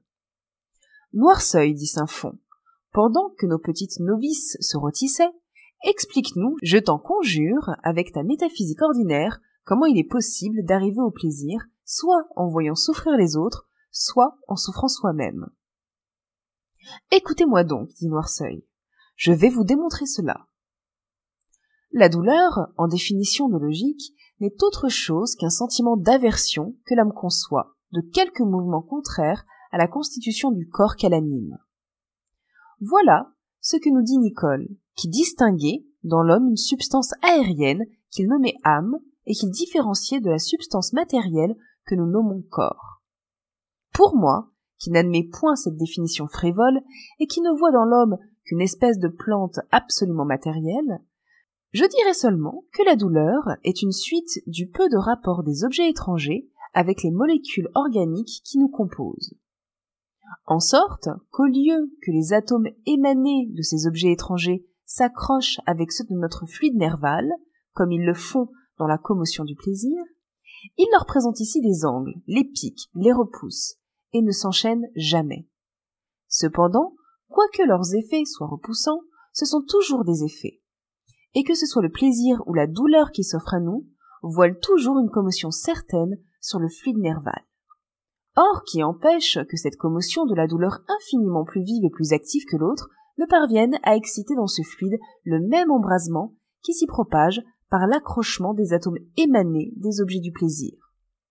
Et remuer pour être remué, qui empêche qu'avec de l'habitude, je ne m'accoutume à me trouver aussi bien, de l'être par les atomes qui repoussent que par ceux qui accrochent. Blasé sur les effets de ceux qui ne produisent qu'une sensation simple, pourquoi ne m'accoutumerais-je pas à recevoir de même le plaisir par ceux dont la sensation est poignante? L'un et l'autre coup se reçoivent au même endroit. La seule différence qu'il y ait, c'est que l'un est violent, l'autre doux. Mais sur les gens blasés, le premier ne vaut-il pas infiniment mieux que l'autre? Ne voit-on pas tous les jours des gens qui ont accoutumé leur palais à une irritation qui leur plaît, à côté d'autres gens qui ne pourraient soutenir un instant cette irritation? N'est-il pas vrai maintenant, une fois mon hypothèse admise, que l'usage de l'homme dans ses plaisirs est de chercher à émouvoir les objets qui servent à sa jouissance De la même manière dont lui-même est ému, et que ces procédés sont ce qu'on appelle dans la métaphysique de la jouissance des effets de cette délicatesse. Que peut-il donc y avoir de singulier à ce qu'un homme, doué d'organes, tels que nous venons de les peindre, par les mêmes procédés de son adversaire et par les mêmes principes de délicatesse, imagine d'émouvoir l'objet qui sert à sa jouissance par les moyens dont il est lui-même affecté. Il n'a pas plus de tort que l'autre. Il n'a fait que ce que l'autre a fait. Les suites sont différentes, je vous l'accorde, mais les premiers motifs sont les mêmes. Le premier n'a pas été plus cruel que le second, et aucun des deux n'a de tort. Tous deux ont employé sur l'objet de leur jouissance les mêmes moyens dont ils se servent pour se procurer du plaisir. Mais, répond à cela, l'être mu par une volupté brutale, cela ne me déplaît pas, soit. Reste à savoir maintenant si je peux vous y contraindre ou non. Si je ne le peux, retirez-vous et laissez-moi. Si au contraire mon argent, mon crédit, ou ma place me donne, ou quelque autorité sur vous, ou quelque certitude de pouvoir anéantir vos plaintes, subissez, sans dire un mot, tout ce qu'il me plaît de vous imposer.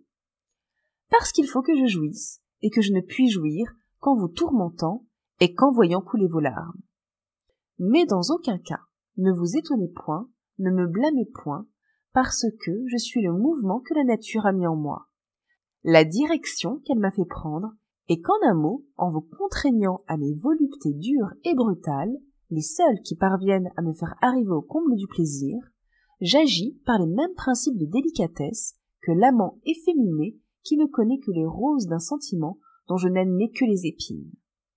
Car je vous fais, en vous tourmentant, en vous déchirant, ce qui seul m'émeut, comme lui fait, en enconnant tristement sa maîtresse, ce qui seul le remue agréablement.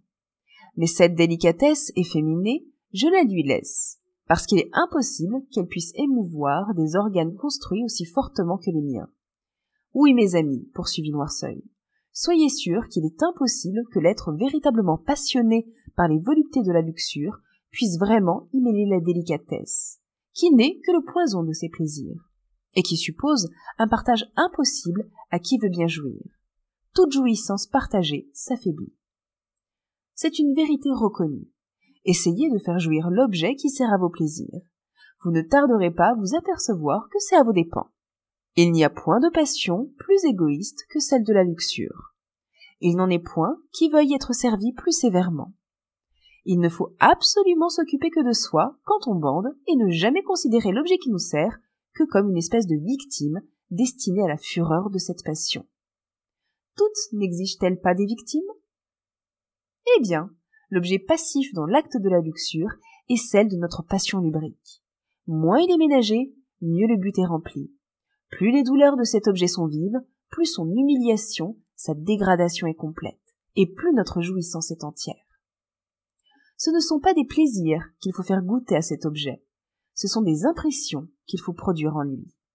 Et celle de la douleur étant beaucoup plus vive que celle du plaisir, il est incontestable qu'il vaut mieux que la commotion produite sur nos nerfs par ce spectacle étranger y parvienne par la douleur plutôt que par le plaisir.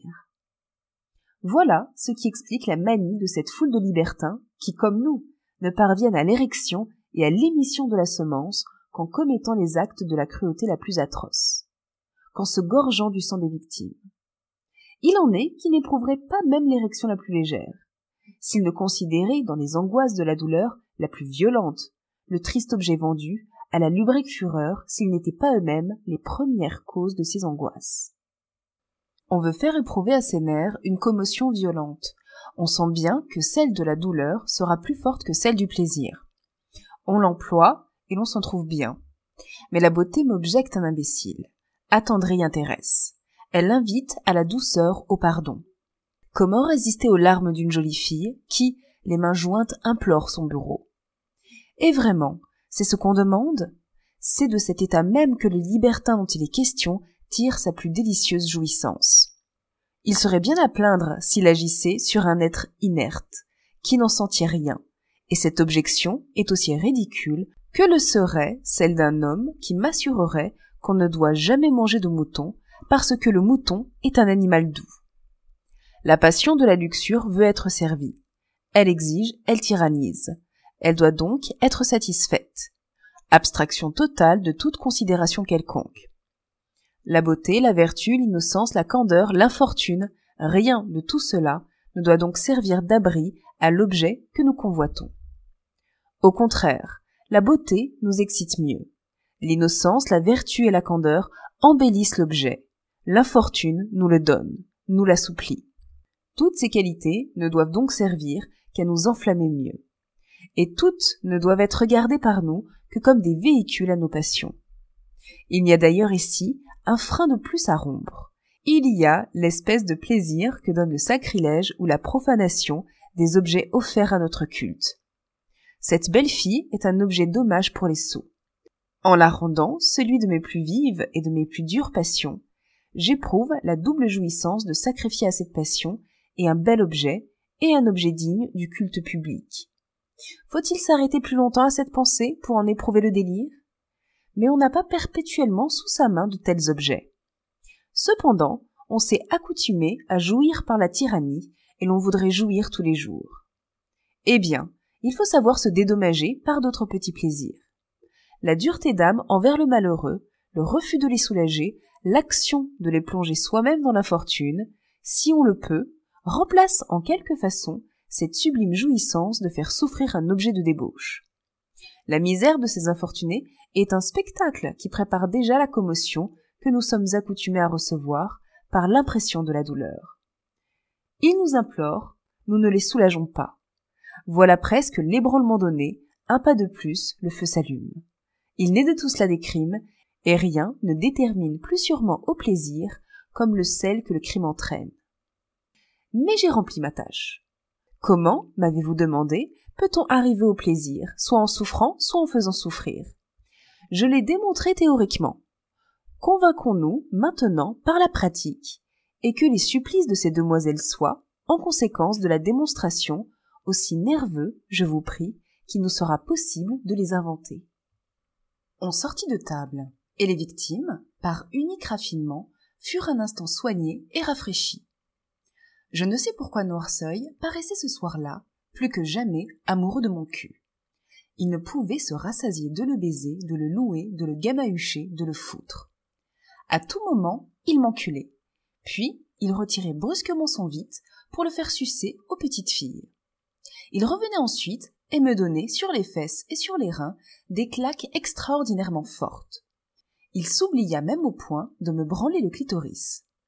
Tout cela m'échauffait prodigieusement, et je dus paraître à mes amis d'un incroyable putanisme.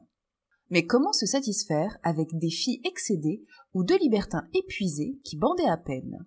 Je leur propose de me faire foutre devant eux par mes laquais. Mais Saint-Fond très échauffé de vin et de férocité, s'y opposa en disant qu'il ne se sentait plus d'un autre besoin que celui des tigres, et que, puisqu'il y avait là de la chair fraîche, il fallait se hâter de la dévorer. Il s'escrimait en conséquence d'une force terrible sur les trois petits culs de ces charmantes pucelles. Il les pinçait, il les mordait, il les égratignait, il les déchirait. Le sang ruisselait déjà de tous côtés, lorsque, se relevant comme un furieux, son vide collé contre le ventre, il se plaignit amèrement à nous de l'impossibilité qu'il se croyait ce jour-là de pouvoir rien trouver qui peut faire souffrir les victimes au gré de ses caprices. Tout ce que j'invente aujourd'hui, nous dit-il, est au-dessous de mes désirs. Imaginons donc quelque chose qui tienne ces putains trois jours dans les angoisses les plus effrayantes de la mort. Ah, dis-je, tu déchargerais pendant cet intervalle, et l'illusion détruite, tu les soulagerais bientôt. Je ne pardonne pas à Juliette, dit Saint-Fond, de me connaître aussi mal que cela. Dans quelle erreur tu es, mon ange, si tu crois que ma cruauté ne s'allume qu'au feu de mes passions? Ah. Je voudrais, ainsi qu'Hérode, prolonger mes férocités au-delà même du tombeau. Je suis barbare jusqu'à la frénésie que je bande, et cruel de sang-froid quand le foudre a coulé. Il y a mieux, Juliette, poursuivit cet insigne scélérat. Tiens, si tu veux, je vais décharger, nous ne commencerons le supplice de ces garces que quand je n'aurai plus de foutre dans les couilles, et tu verras si je mollirai. Saint-Fond, vous bandez beaucoup, dit Noirceuil. C'est tout ce que je vois de plus clair dans ce que vous dites. Il s'agit de lancer son sperme, et si vous voulez suivre mes conseils, nous y procéderons fort vite. Je serais d'avis que nous embrochassions tout simplement ces demoiselles. Et pendant qu'elle retirait toute vive à nos yeux, Juliette nous branlerait le vide et nous ferait arroser de foutre ces trois superbes aloyaux. Oh, sacre Dieu, dit Saint-Fond en frottant son vite sur le sein des fesses de la plus jeune et de la plus jolie des trois. Je vous jure que celle que je tiens ici souffrira plus que ce que vous ne dites.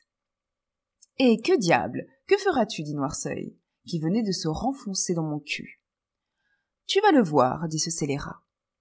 Et de ses mains, ressemblant à des étaux, il lui casse les doigts, lui disloque tous les membres et la larde de plus de mille coups avec la pointe d'un stylet.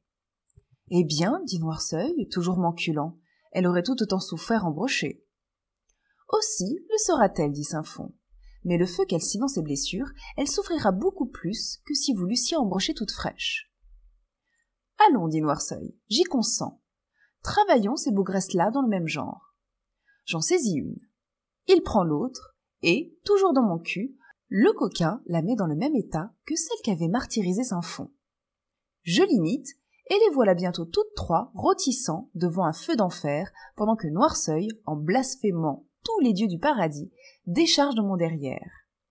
Et que je fais éjaculer à coups de poignée le foutre de Saint-Fond sur les corps calcinés de ces trois malheureuses victimes de la plus effrayante luxure. Toutes trois furent jetées dans un trou. On se remit à boire. Brûlés de nouveaux désirs, les libertins voulurent des hommes, mais laquais parurent et s'épuisèrent toute la nuit dans leurs insatiables culs, sans venir à bout de les faire bander. Leurs propos cependant furent affreux. Et ce fut dans cette séance que je reconnus mieux que jamais combien il était certain que ces monstres étaient aussi cruels de sang-froid plus grand feu de leur passion. Un mois après cette dernière aventure, Noirceuil me présenta la femme qu'il désirait me donner pour amie. Comme son mariage avec Alexandrine fut encore retardé à cause du deuil de Saint-Fond, et que je ne veux vous peindre cette charmante fille du ministre que lorsque je la possédais pleinement, nous allons nous occuper de Madame de Clairville, et des arrangements que je pris avec cette femme délicieuse pour cimenter notre liaison. C'était avec raison que Noirceuil m'avait fait les plus grands éloges de Madame de Clairville.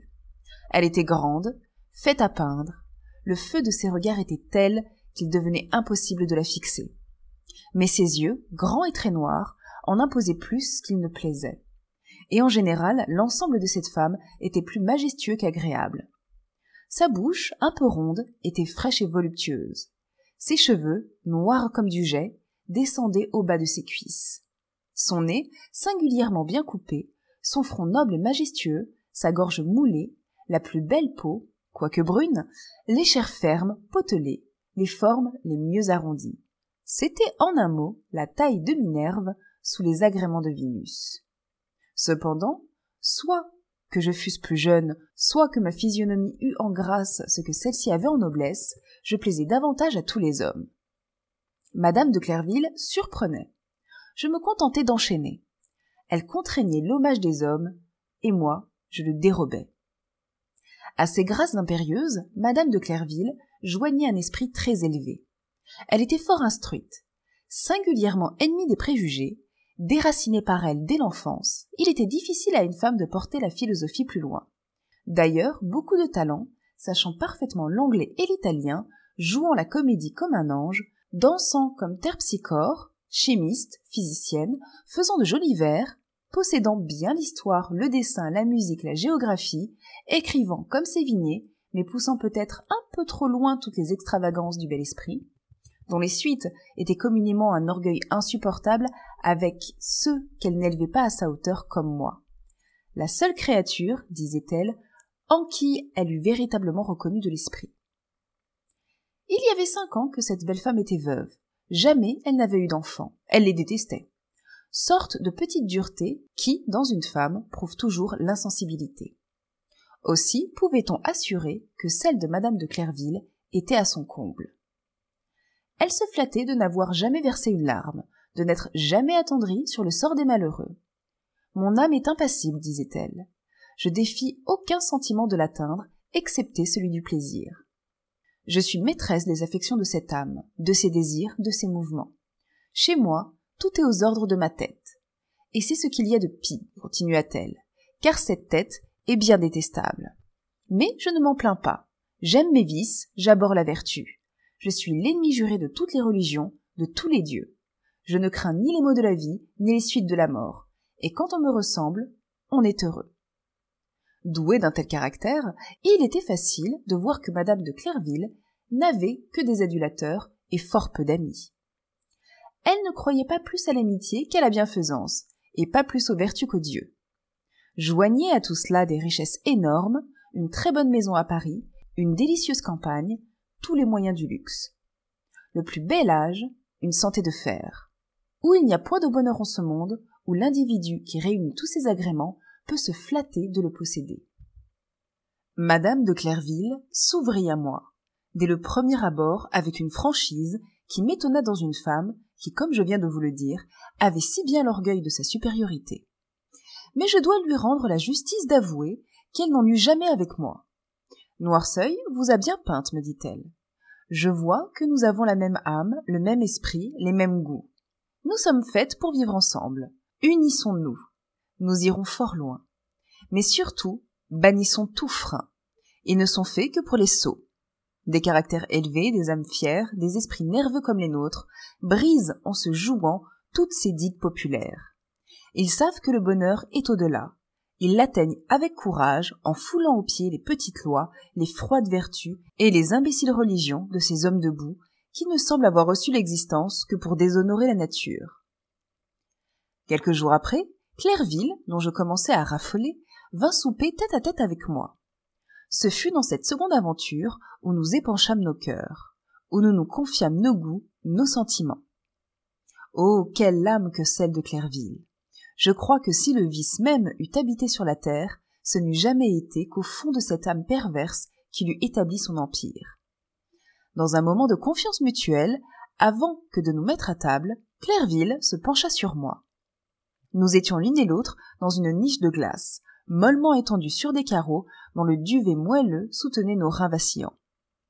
Un jour très doux semblait appeler l'amour et favoriser ses plaisirs. N'est-il pas vrai, mon ange dit Clairville, en me baisant la gorge, que c'est en se branlant que de femmes comme nous doivent faire connaissance? Et la tribade, me toussant en disant cela, dardait déjà sa langue enflammée au plus profond de mon gosier. Ses doigts libertins atteignent le but. Il est là, me dit-elle, le plaisir. Il sommeille sur un lit de rose, mon tendre amour veut-il que je l'éveille? Oh Juliette, me permets-tu de m'embraser au feu des transports que je vais allumer dans toi?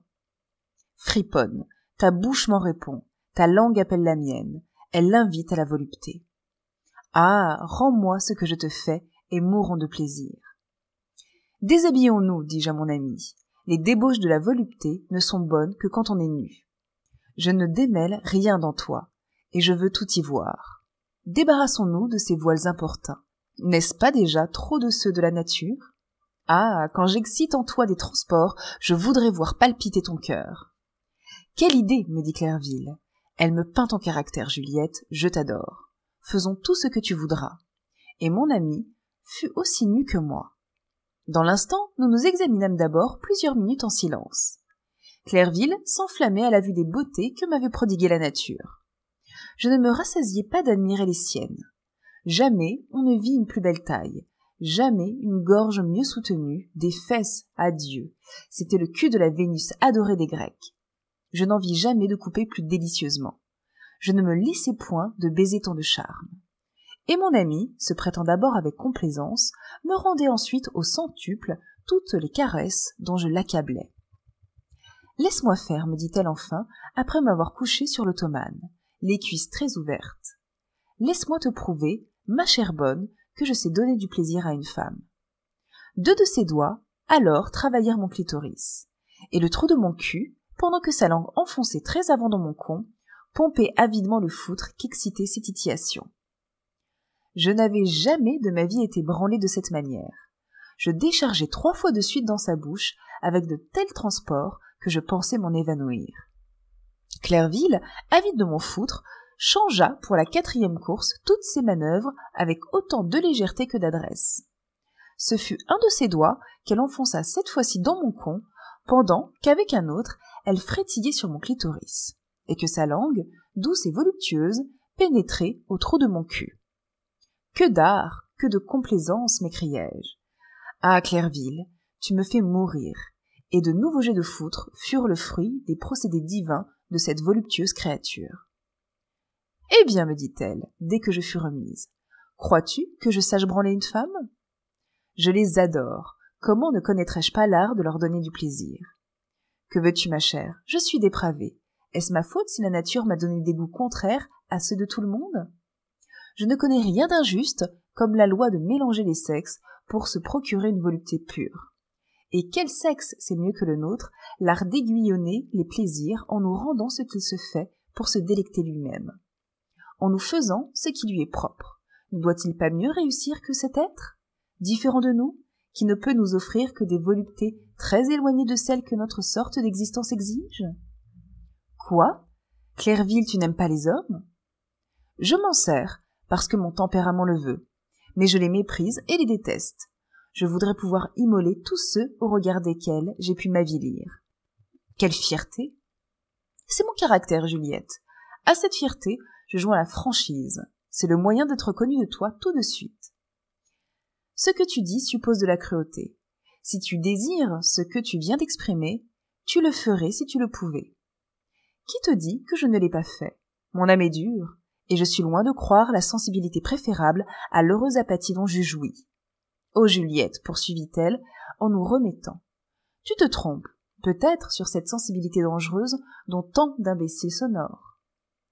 La sensibilité, ma chère, est le foyer de tous les vices, comme elle est celui de toutes les vertus. C'est elle qui conduisit Cartouche à l'échafaud, comme elle inscrivit en lettres d'or le nom de Titus dans les annales de la bienfaisance. C'est pour être trop sensible que nous nous livrons aux vertus. C'est pour l'être trop que nous chérissons les forfaits. L'individu privé de sensibilité est une masse brute, également incapable du bien comme du mal, et qui n'a de l'homme que la figure.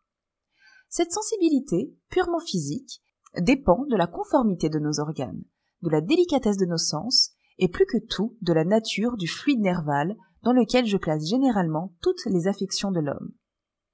L'éducation, et après elle l'habitude, exerce en tel ou tel sens cette portion de sensibilité reçue des mains de la nature. Et l'égoïsme, le soin de notre vie, vient ensuite aider à l'éducation et à l'habitude à se déterminer pour tel ou tel choix. Mais comme l'éducation nous trompe presque toujours, dès qu'elle est finie, l'inflammation causée par le fluide électrique, par le rapport des objets extérieurs, opération dont nous nommons l'effet les passions, vient décider l'habitude au bien ou au mal. Si cette inflammation est médiocre en raison de l'épaisseur des organes qui s'oppose à une action pressée de l'objet extérieur sur le fluide nerval, ou du peu de vitesse avec laquelle le cerveau lui rapporte l'effet de cette pression, ou encore du peu de disposition de ce fluide à être mis en mouvement, alors les effets de cette sensibilité nous déterminent à la vertu. Si au contraire, les objets extérieurs agissent sur nos organes d'une manière forte, s'ils le pénètrent avec violence, s'ils donnent une action rapide aux particules du fluide nerval qui circulent dans la concavité de nos nerfs, les effets de notre sensibilité dans ce cas nous déterminent au vice. Si l'action est encore plus forte, elle nous entraîne au crime, et définitivement aux atrocités, si la violence de l'effet est à son dernier degré d'énergie. Mais l'on voit, sous tous les rapports, que la sensibilité n'est que mécanique, que c'est d'elle d'où tout naît, et que c'est elle qui nous conduit à tout. Si nous reconnaissons dans une jeune personne l'excès de cette sensibilité, tirons hardiment son horoscope, et convainquons-nous bien que cette sensibilité finira par la porter un jour au crime. Car ce n'est pas comme on pourrait le croire. Le genre de la sensibilité qui conduit au crime ou à la vertu. C'est son dernier degré et l'individu, dans lequel son action est lente, sera disposé au bien, comme il est certain que celui dans lequel cette action fait des ravages se portera nécessairement au mal. Le mal étant plus piquant, plus attrayant que le bien. C'est donc vers lui que doivent se diriger les effets violents, par le grand principe qui rapproche et qui réunit toujours au moral comme au physique tous les effets égaux. Il est donc certain que le procédé nécessaire en pareil cas près d'une jeune personne qu'on formerait serait d'émousser cette sensibilité. Car les directions sont presque impossibles. Vous perdrez peut-être quelques faibles vertus en émoussant, mais vous épargnerez bien des vices. Et dans un gouvernement qui punit sévèrement tous les vices et qui ne récompense jamais les vertus, il vaut infiniment mieux apprendre à ne pas faire le mal que de s'attacher à faire le bien.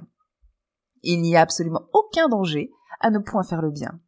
Et il en existe à faire le mal avant l'âge de pouvoir sentir la nécessité qu'il y a de cacher celui auquel la nature nous entraîne invinciblement. Je dis plus. C'est que la chose du monde la plus inutile est de faire le bien.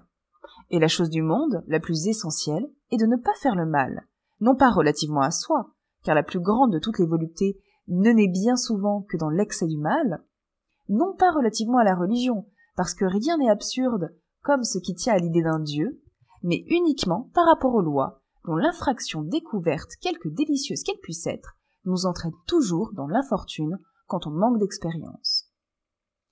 Il n'y aurait donc aucune espèce de danger à mettre le jeune individu, dont nous supposons ici l'éducation, dans une telle situation d'âme qu'à la vérité, il ne fit jamais une bonne action, mais qu'en récompense, il n'en imagina jamais une mauvaise.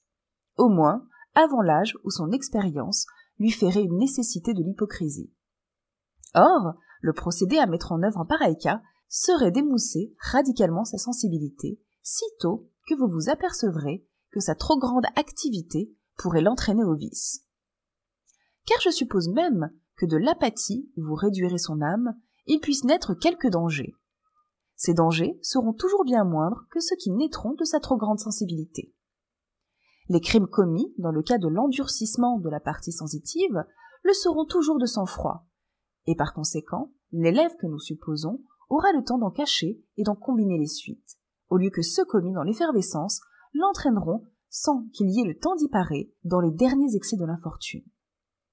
Les premiers seront peut-être plus sombres, mais ils seront aussi plus secrets, parce que le flegme avec lequel ils seront commis donnera le loisir de les arranger sans devoir en craindre les suites. Les autres, au contraire, commis à visage découvert et sans réflexion, mèneront leurs auteurs à l'échafaud.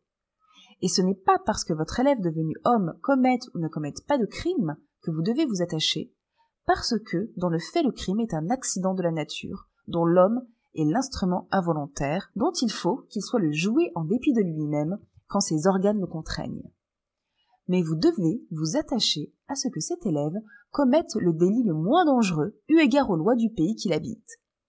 En telle sorte que si le plus faible est puni, et que le plus affreux ne le soit pas, c'est pourtant le plus affreux qu'il faut lui laisser faire. Car encore une fois, ce n'est pas du crime dont il faut le garantir, c'est du glaive qui frappe l'auteur du crime.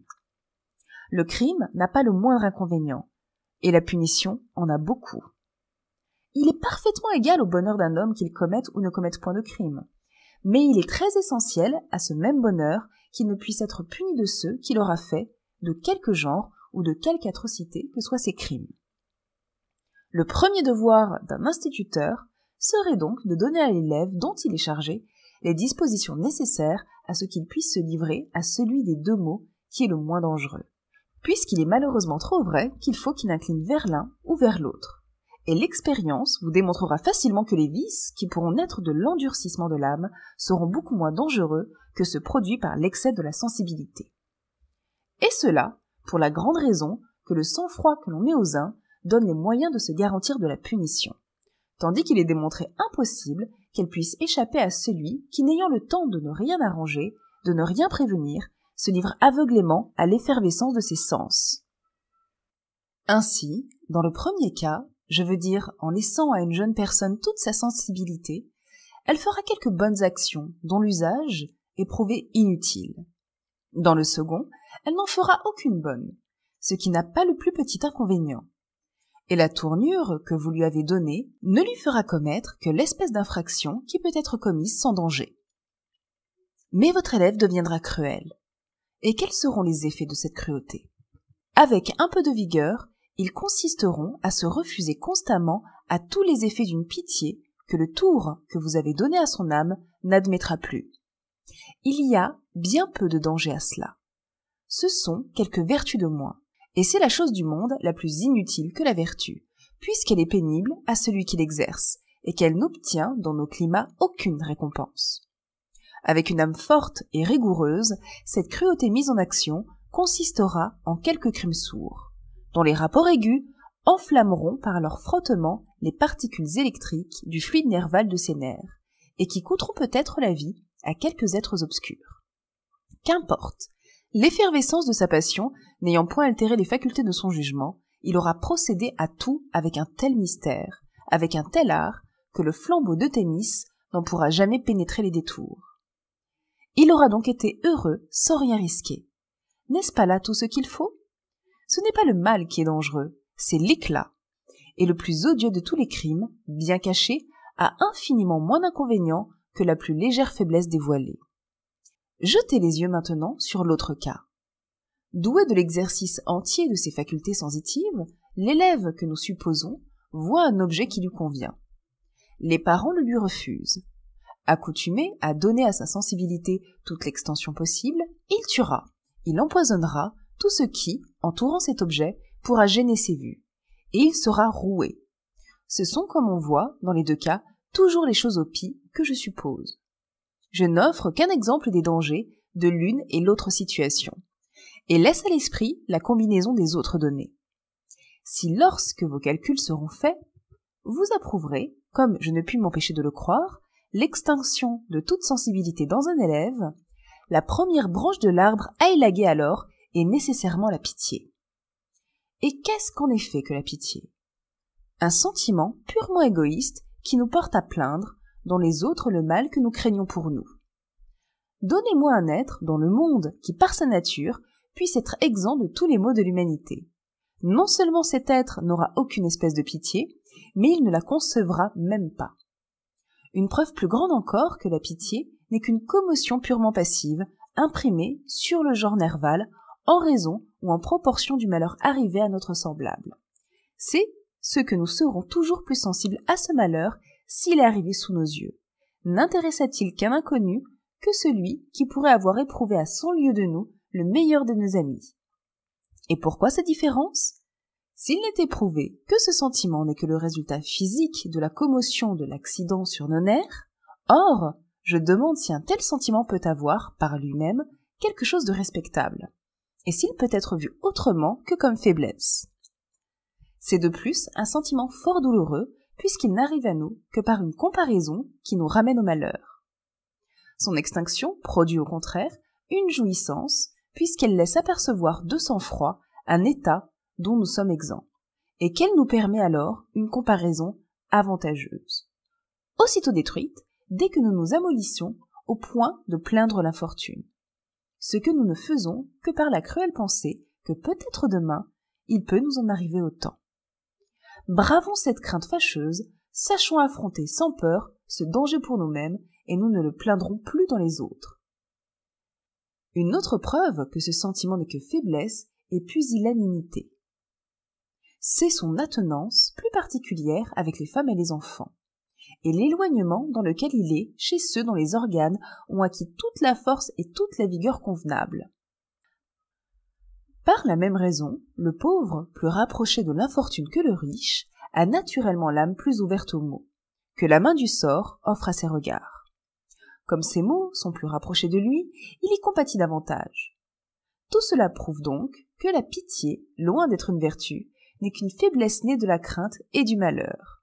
Faiblesse que l'on doit absorber avant tout lorsque l'on travaille à émousser la trop grande sensibilité de ses nerfs, entièrement incompatible aux maximes de la philosophie. Voilà Juliette, voilà les principes qui m'ont amené à cette tranquillité, à ce repos des passions, à ce stoïcisme qui permet maintenant de tout faire et de tout soutenir sans émotion. Presse-toi donc de t'initier à ces mystères, poursuivit cette femme charmante, qui ne savait pas encore où j'en étais sur ce point. Presse-toi d'anéantir cette stupide commisération qui te troublera au moindre spectacle malheureux qui s'offrirait à toi. Arrivé là, mon ange, par des épreuves continuelles qui te convaincront bientôt de l'extrême différence qui existe entre toi et cet objet, sur le triste sort duquel tu te lamentes, convains-toi que les pleurs que tu répandrais sur cet individu ne le soulageraient pas et t'affligeraient que tes secours que tu lui administrerais ne pourraient réellement ajouter qu'un plaisir fade à tes sens, et qu'il en peut naître très vif du refus. Persuade-toi que c'est troubler l'ordre de la nature que de tirer de la classe de l'indigence ceux qu'elle a voulu y placer. Qu'entièrement sage et conséquente dans toutes ses opérations, elle a des desseins sur les hommes qu'il ne nous appartient ni de connaître, ni de contrarier. Que ces dessins sur nous se prouvent par l'inégalité des forces, nécessairement suivie de celle des fortunes et des conditions. Autorise-toi des exemples anciens, Juliette. Ton esprit est orné. Rappelle-toi tes lectures. Souviens-toi de l'empereur Licinius, qui, sous les peines les plus rigoureuses, défendait toute compassion envers les pauvres et toute espèce de soulagement à l'indigence. Rappelle-toi cette secte de philosophes grecs qui soutenait qu'il y avait du crime à vouloir déroger les nuances établies par la nature dans les différentes classes d'hommes. Et quand tu en seras au même point que moi, cesse de déplorer alors la perte des vertus produites par la pitié. Car ces vertus, n'ayant que l'égoïsme pour base, ne sauraient avoir rien de respectable, puisqu'il n'est nullement sûr qu'il y ait du bien à tirer de l'infortune, le malheureux que la nature y place, il est bien plus simple d'étouffer le sentiment qui nous rend sensibles à ces malheurs que de le laisser germer dans l'appréhension peut-être d'outrager la nature en dérangeant ses vues si nous y compatissons. Le mieux alors est de nous mettre en un tel état que nous ne voyons plus ces mots qu'avec indifférence. Ah, cher ami, si comme moi, tu avais la force de faire un pas de plus, si tu avais le courage de trouver du plaisir à la contemplation des mots d'autrui, rien que par cette idée satisfaisante de ne les pas éprouver soi-même, idée qui, nécessairement, produit une volupté sûre. Si tu pouvais aller jusque-là, tu aurais beaucoup gagné pour ton bonheur, sans doute puisque tu serais parvenu à changer en rose une partie des épines de la vie.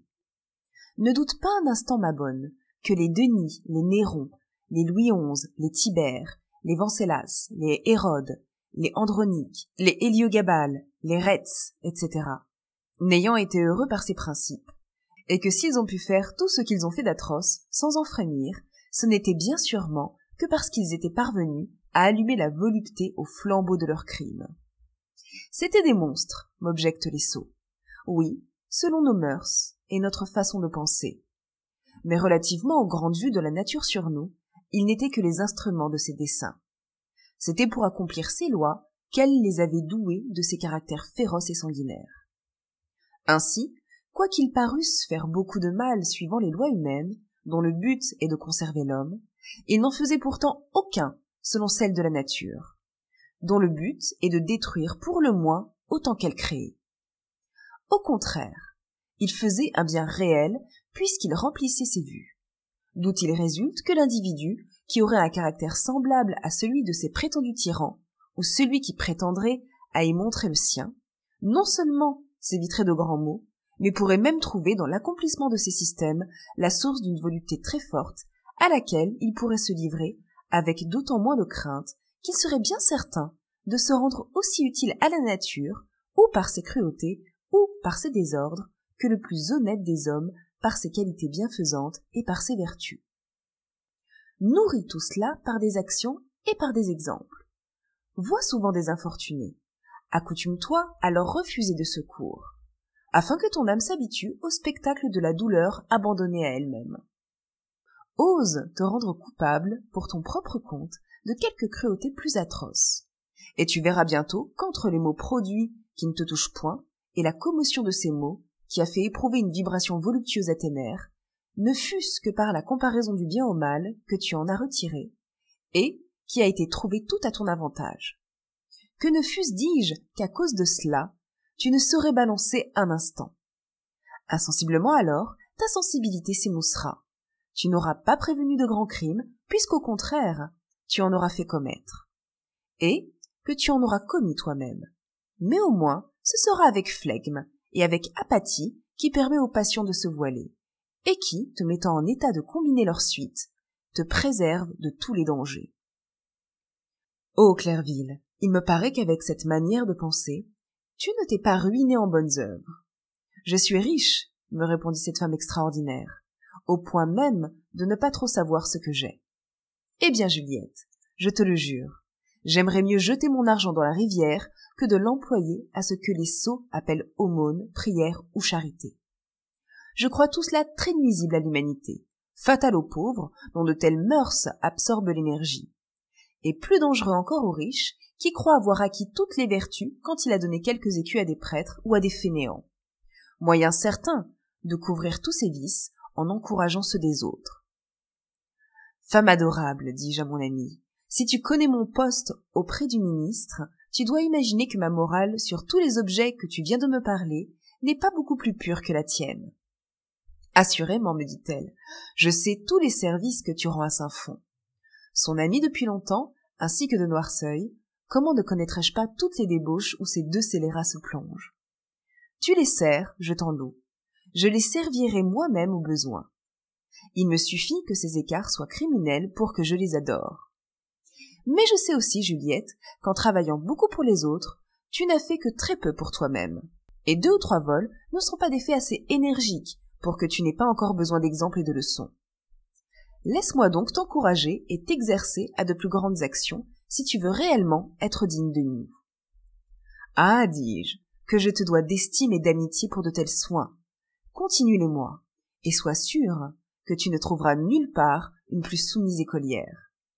Il n'est rien que je n'entreprenne avec toi, rien que je n'imagine guidé par tes conseils. Et je vais placer toutes mes prétentions à l'avenir dans la ferme ambition de surpasser ma maîtresse un jour. Mais, ma très chère bonne, nous oublions nos plaisirs.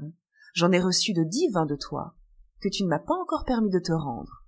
Je brûle de faire passer dans ton âme une portion de cette flamme divine dont tu viens de m'embraser.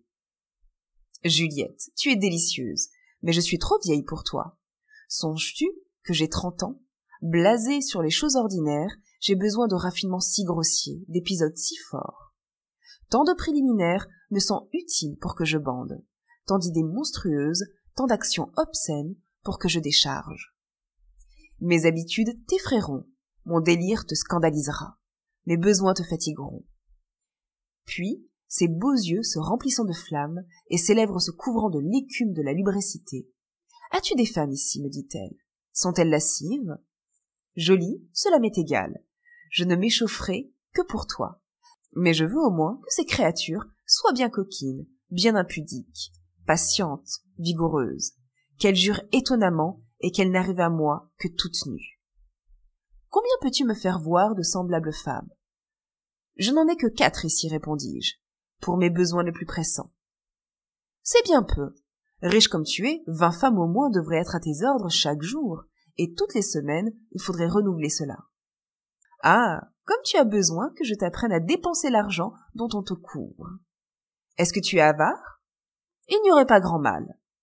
J'idolâtre l'or au point de m'être souvent branlé devant l'immensité de louis que j'amasse. Et cela dans l'idée que je peux tout faire avec les richesses qui sont sous mes yeux.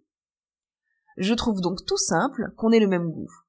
Mais je ne veux pourtant pas qu'on se refuse rien. Il n'y a que les sots qui ne comprennent pas qu'on puisse être à la fois avare et prodigue, qu'on puisse aimer à tout jeter par la fenêtre pour ses plaisirs et à refuser tout à des bonnes œuvres.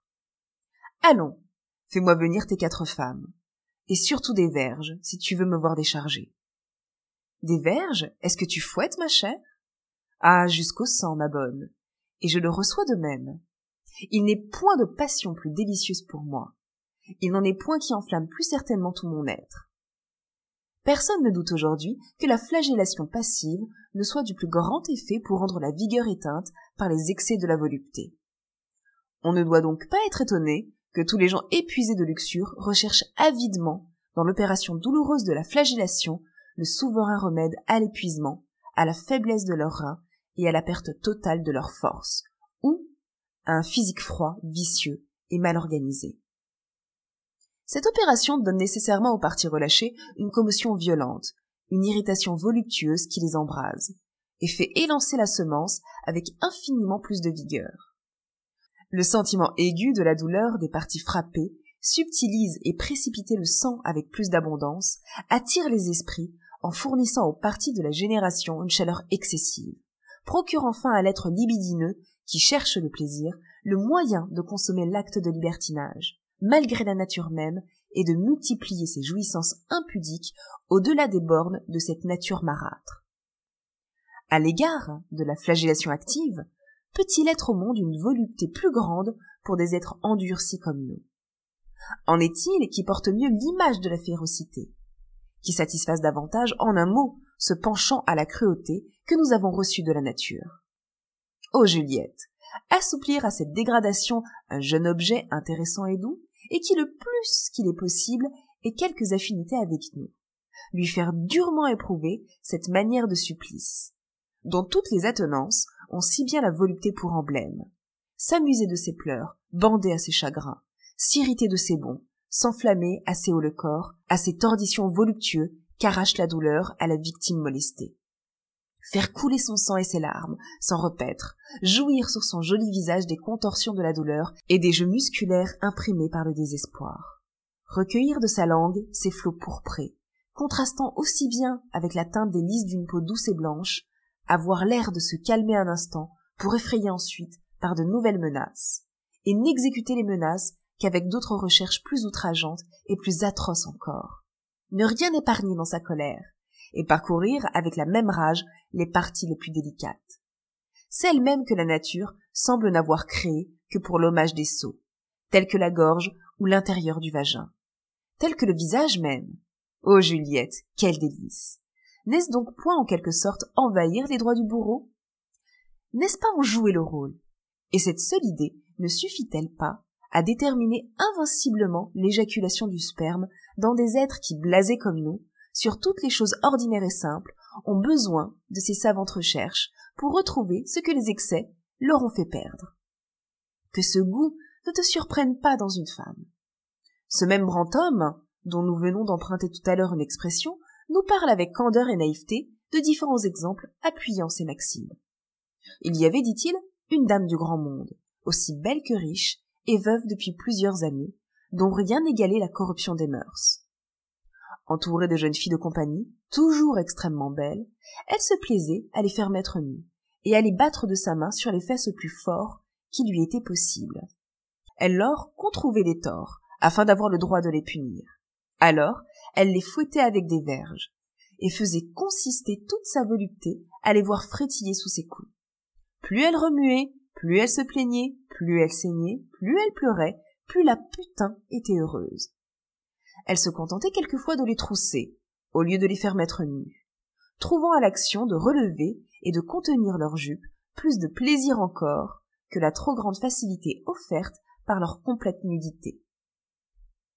Un grand seigneur, dit-il, un peu plus loin, goûte aussi le même plaisir à fustiger étrangement sa femme, ou nue, ou retroussée. Une mère, ajoute le même, fouettait régulièrement sa fille deux fois le jour, non pour aucune faute qu'elle eût commise, mais pour l'unique plaisir de la contempler dans cette douleur. Quand la jeune personne eut atteint l'âge de quatorze ans, elle enflamma tellement la concupiscence de sa mère qu'elle n'était pas à quatre heures du jour sans la fustiger cruellement. Mais, poursuivit Clairville, si nous nous contentions de nos annales, que de modèles plus intéressants nous y trouverions sur cette matière. Et ton ami Saint-Fond, qui n'est pas un seul jour sans fouetter sa fille, ne pourrait-il pas couronner nos modernes recherches? J'ai été la victime de ce goût, répondis-je, et malgré cela, je le conçois au point de l'adopter peut-être un jour à ton exemple. Oh oui, Clairville, j'aurai tous tes goûts. Je veux m'identifier dans toi si je puis. Il ne peut plus être au monde de bonheur pour Juliette que quand elle aura pris tous tes vices. Les quatre femmes entrèrent. Elles étaient nues, comme l'avait désiré mon ami et lui offrait assurément un des plus beaux ensembles de lubricité qu'il fût possible de voir. L'aîné n'avait pas encore dix-huit ans, la plus jeune quinze. Il était difficile de voir de plus beaux corps et de plus agréables figures. Elles sont bien, dit Clairville, en les examinant légèrement. Et comme elles apportaient chacune une poignée, Clairville prit les verges et les remit toutes quatre auprès d'elle. Approchez-vous, dit-elle ensuite à la plus jeune. Ce fut par ordre d'âge qu'elle les visita l'une après l'autre. Oui, approchez-vous, et vous prosternant à mes pieds, demandez humblement pardon des sottises que vous avez faites hier. Et madame, je n'en ai point fait? Un vigoureux soufflet est la réponse de Clairville. Je vous dis que vous avez fait des sottises. Et je vous ordonne de m'en demander pardon à genoux. Eh bien, madame, dit la petite fille en obéissant, je vous le demande de tout mon cœur. Je ne vous accorderai ce pardon que quand vous serez puni. Levez-vous et venez m'offrir humblement vos fesses. Alors, Clairville, ayant légèrement frotté ce joli cul du creux de sa main, y applique une claque si vigoureuse que ses cinq doigts y restèrent empreints. Des larmes commencèrent à couler sur les belles joues de cette pauvre petite fille, qui, n'ayant point été prévenue, et n'ayant encore rien éprouvé de semblable, se trouvait douloureusement affectée de cette réception.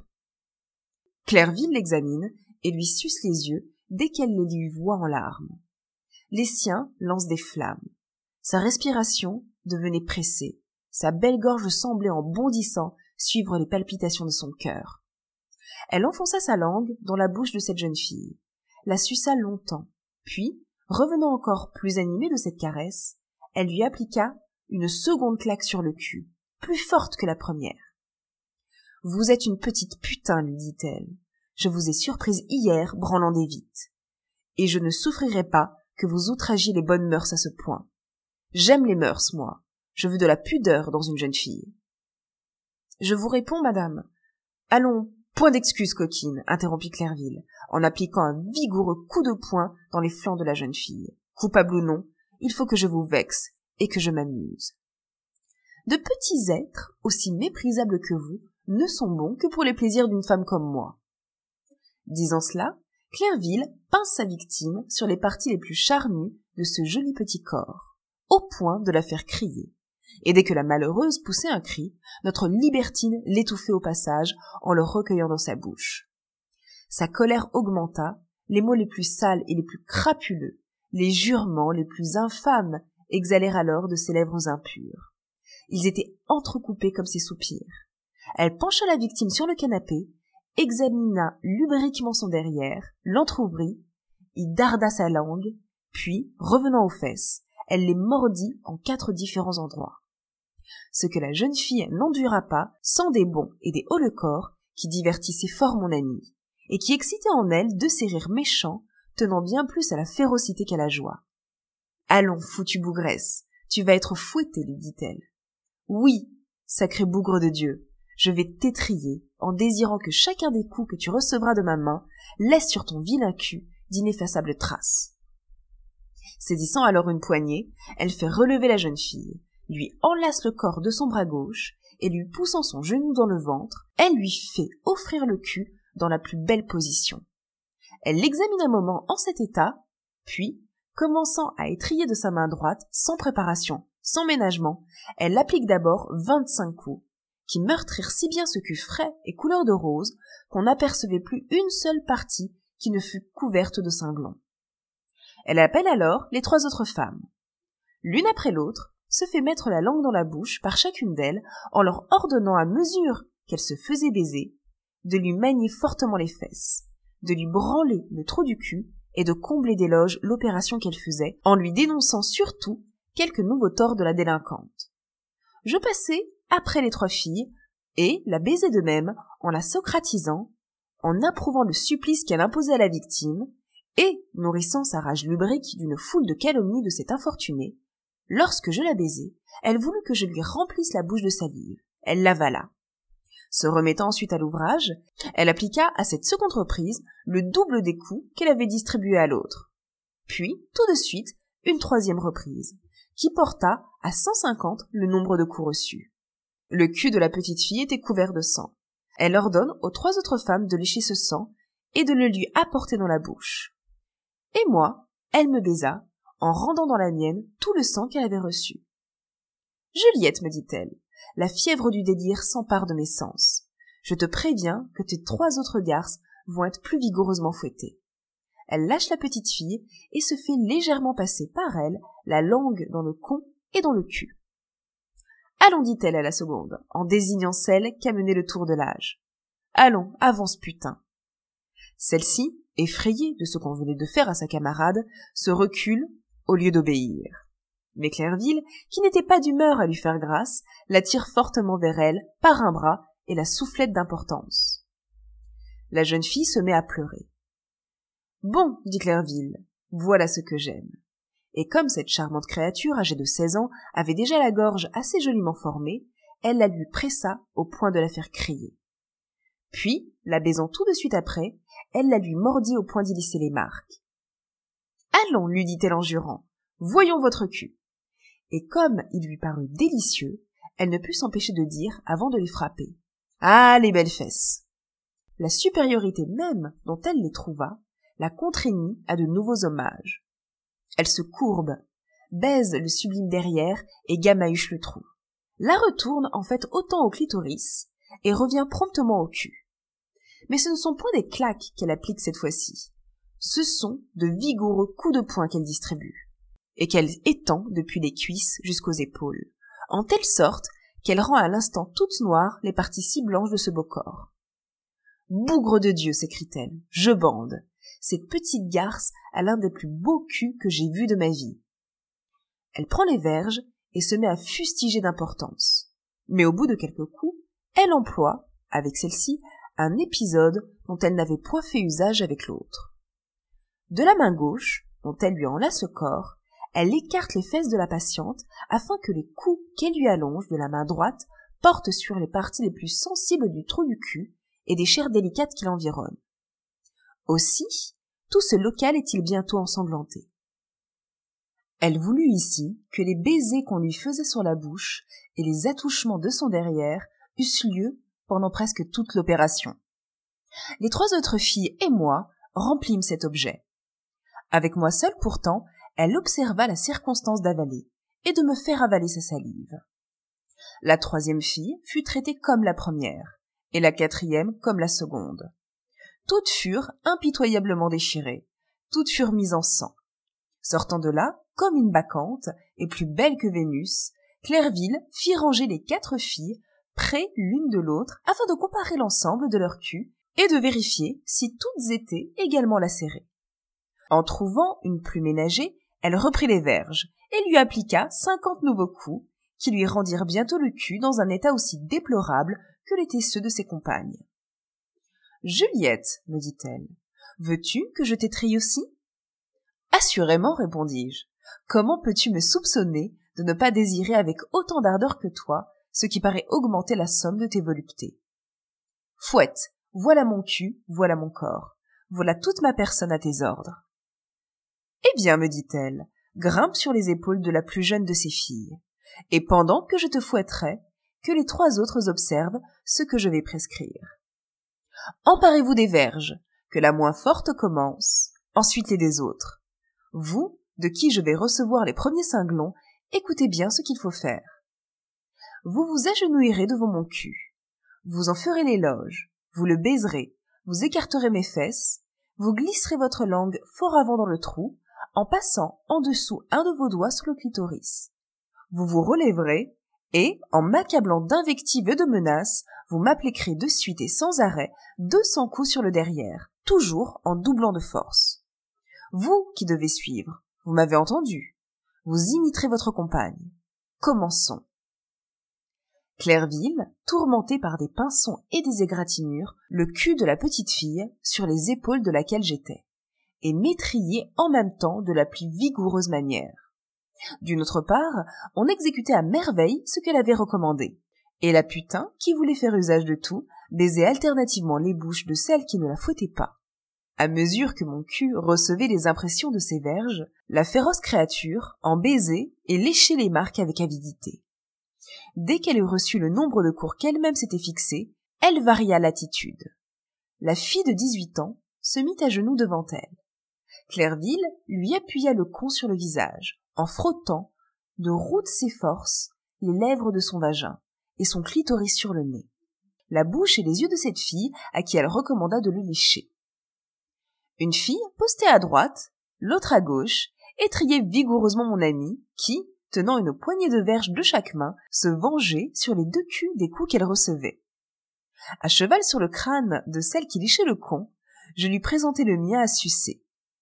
Ici, la putain déchargea, avec des cris, des convulsions et des blasphèmes qui caractérisaient l'un des délires les plus lubriques et les plus luxurieux que j'eusse encore observé de mes jours. La jolie figure, contre laquelle s'était escrimée la tribade, était inondée de foutre. Allons, sacre Dieu, faisons autre chose, s'écria-t-elle, sans se donner le temps de respirer. Jamais je ne me repose quand mon sperme est en train de couler. Travaillez-moi, putain. Secouez-moi, sucez-moi, fouettez-moi, branlez-moi de la plus forte manière. La fille de dix-huit ans se couche sur l'ottomane. Je m'assieds sur son visage. Clairville se campe sur le mien. J'étais sucée, je le rendais. Élevée, au-dessus de moi, la plus jeune des filles faisait baiser ses fesses à Clairville, qu'une autre fille enculait avec un godemichet. La plus mince des quatre filles, inclinée, branlait avec ses doigts le clitoris de Clairville, presque établi sur ma bouche, et présentait pendant ce temps-là son con aux mêmes pollutions exercées par la main de mon ami. De cette manière, notre libertine branlait un cul avec sa langue, était gamahuchée, on l'enculait et on lui branlait le clitoris. Juliette, me dit-elle au bout de quelques minutes, je t'ai dit que je ne bandais que d'imagination. Une des choses qui échauffe le plus la mienne est d'entendre beaucoup jurer autour de moi. Tes putains de dix mots. Ceci devenait embarrassant. Ces filles, prises dans la classe de la meilleure bourgeoisie, et n'ayant jamais été libertines qu'avec moi, connaissaient mal le langage qui pouvait convenir à Clairville. Elles firent ce qu'elles purent, mais je fus obligé d'y suppléer et de soutenir, presque à moi toute seule, les caustiques injures qu'elles se plaisaient d'entendre adresser à l'être suprême, à l'existence duquel la coquine ne croyait pas plus que moi. En conséquence, celle qui lui branlait le clitoris m'avait remplacé dans remploi de la gamme. Et moi, je la chatouillais en blasphémant les trois méprisables dieux du christianisme comme ils ne l'avaient été de leur vie. La tribade s'agitait beaucoup. Mais il ne venait rien. Il fallut changer encore une fois, et d'attitude et d'épisode. Je n'ai jamais rien vu de si beau, de si animé que cette superbe femme, quand elle sortit de cette scène. Si l'on eût voulu peindre la déesse même de la lubricité, il eût été impossible de chercher d'autres modèles. Elle me saute au col, me langote près d'un quart d'heure, me fait voir son cul. Il ressemblait à de l'écarlate, et contrastait de la manière la plus agréable avec l'éclatante blancheur de sa peau. Ah, sacre bougre de Dieu dont je me fous, me dit-elle embrasée, comme je bande Juliette, et que j'entreprendrai de choses en l'état où je suis. Il n'y aurait aucune espèce de crime, de quelque nature, de quelque violence, que tu voulusses le supposer, que je n'exécutasse à l'instant même. Ô mon amour, ô ma putain, ô ma chère tribade, ô toi que j'aime infiniment, et dans les bras de qui je veux perdre du foutre.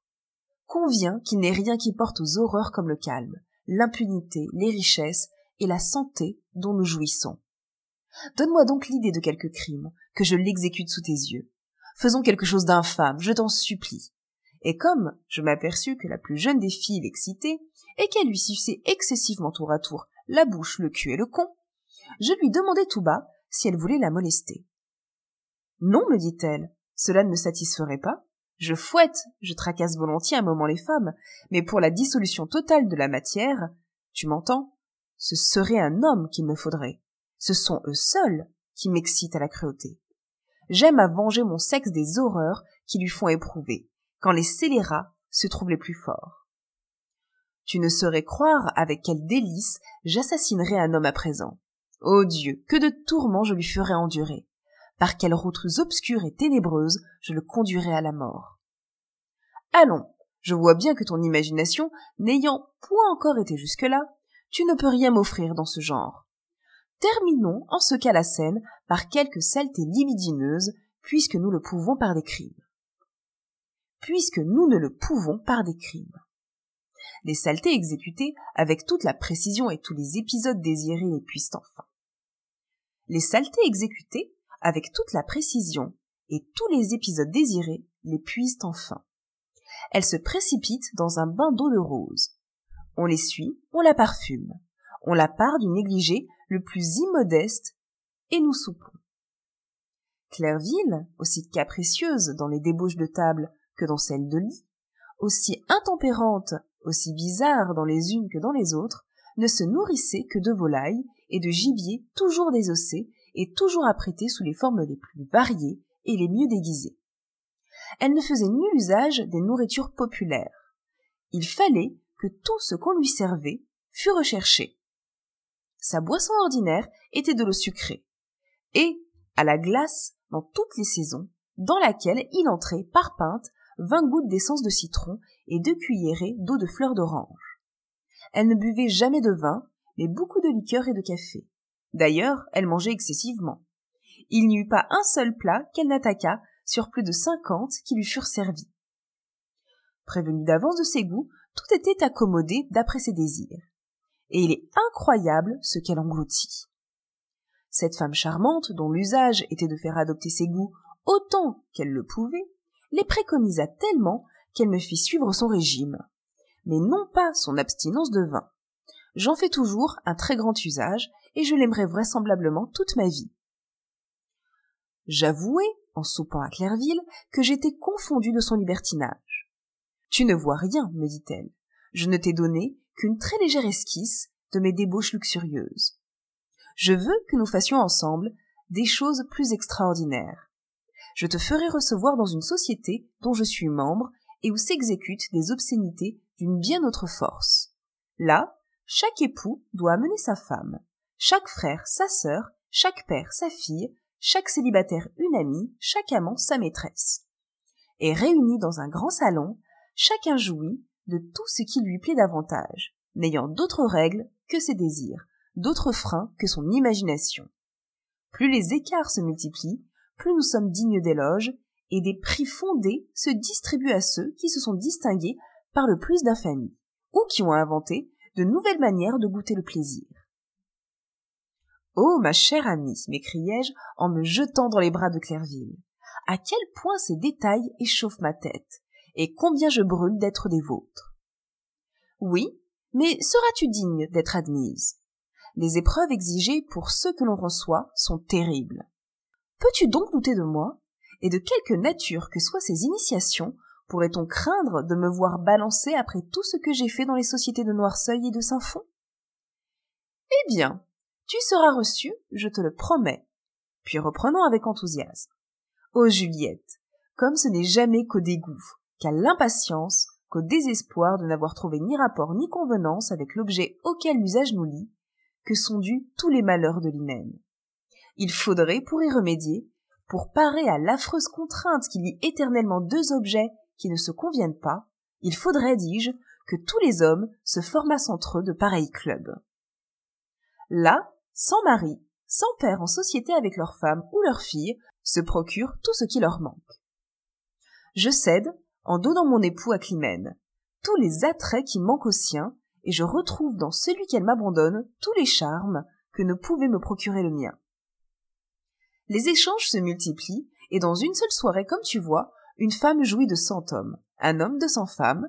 Là, les caractères se développent, on sait étudier, on se connaît. La plus entière liberté des goûts s'y professe. L'homme qui méprise les femmes ne jouit que de ses semblables. La femme, qui n'aime que son sexe, se livre également à ses fantaisies. Nulle contrainte, aucune pudeur. Le seul désir d'étendre ses jouissances et de mettre en commun toutes ses richesses.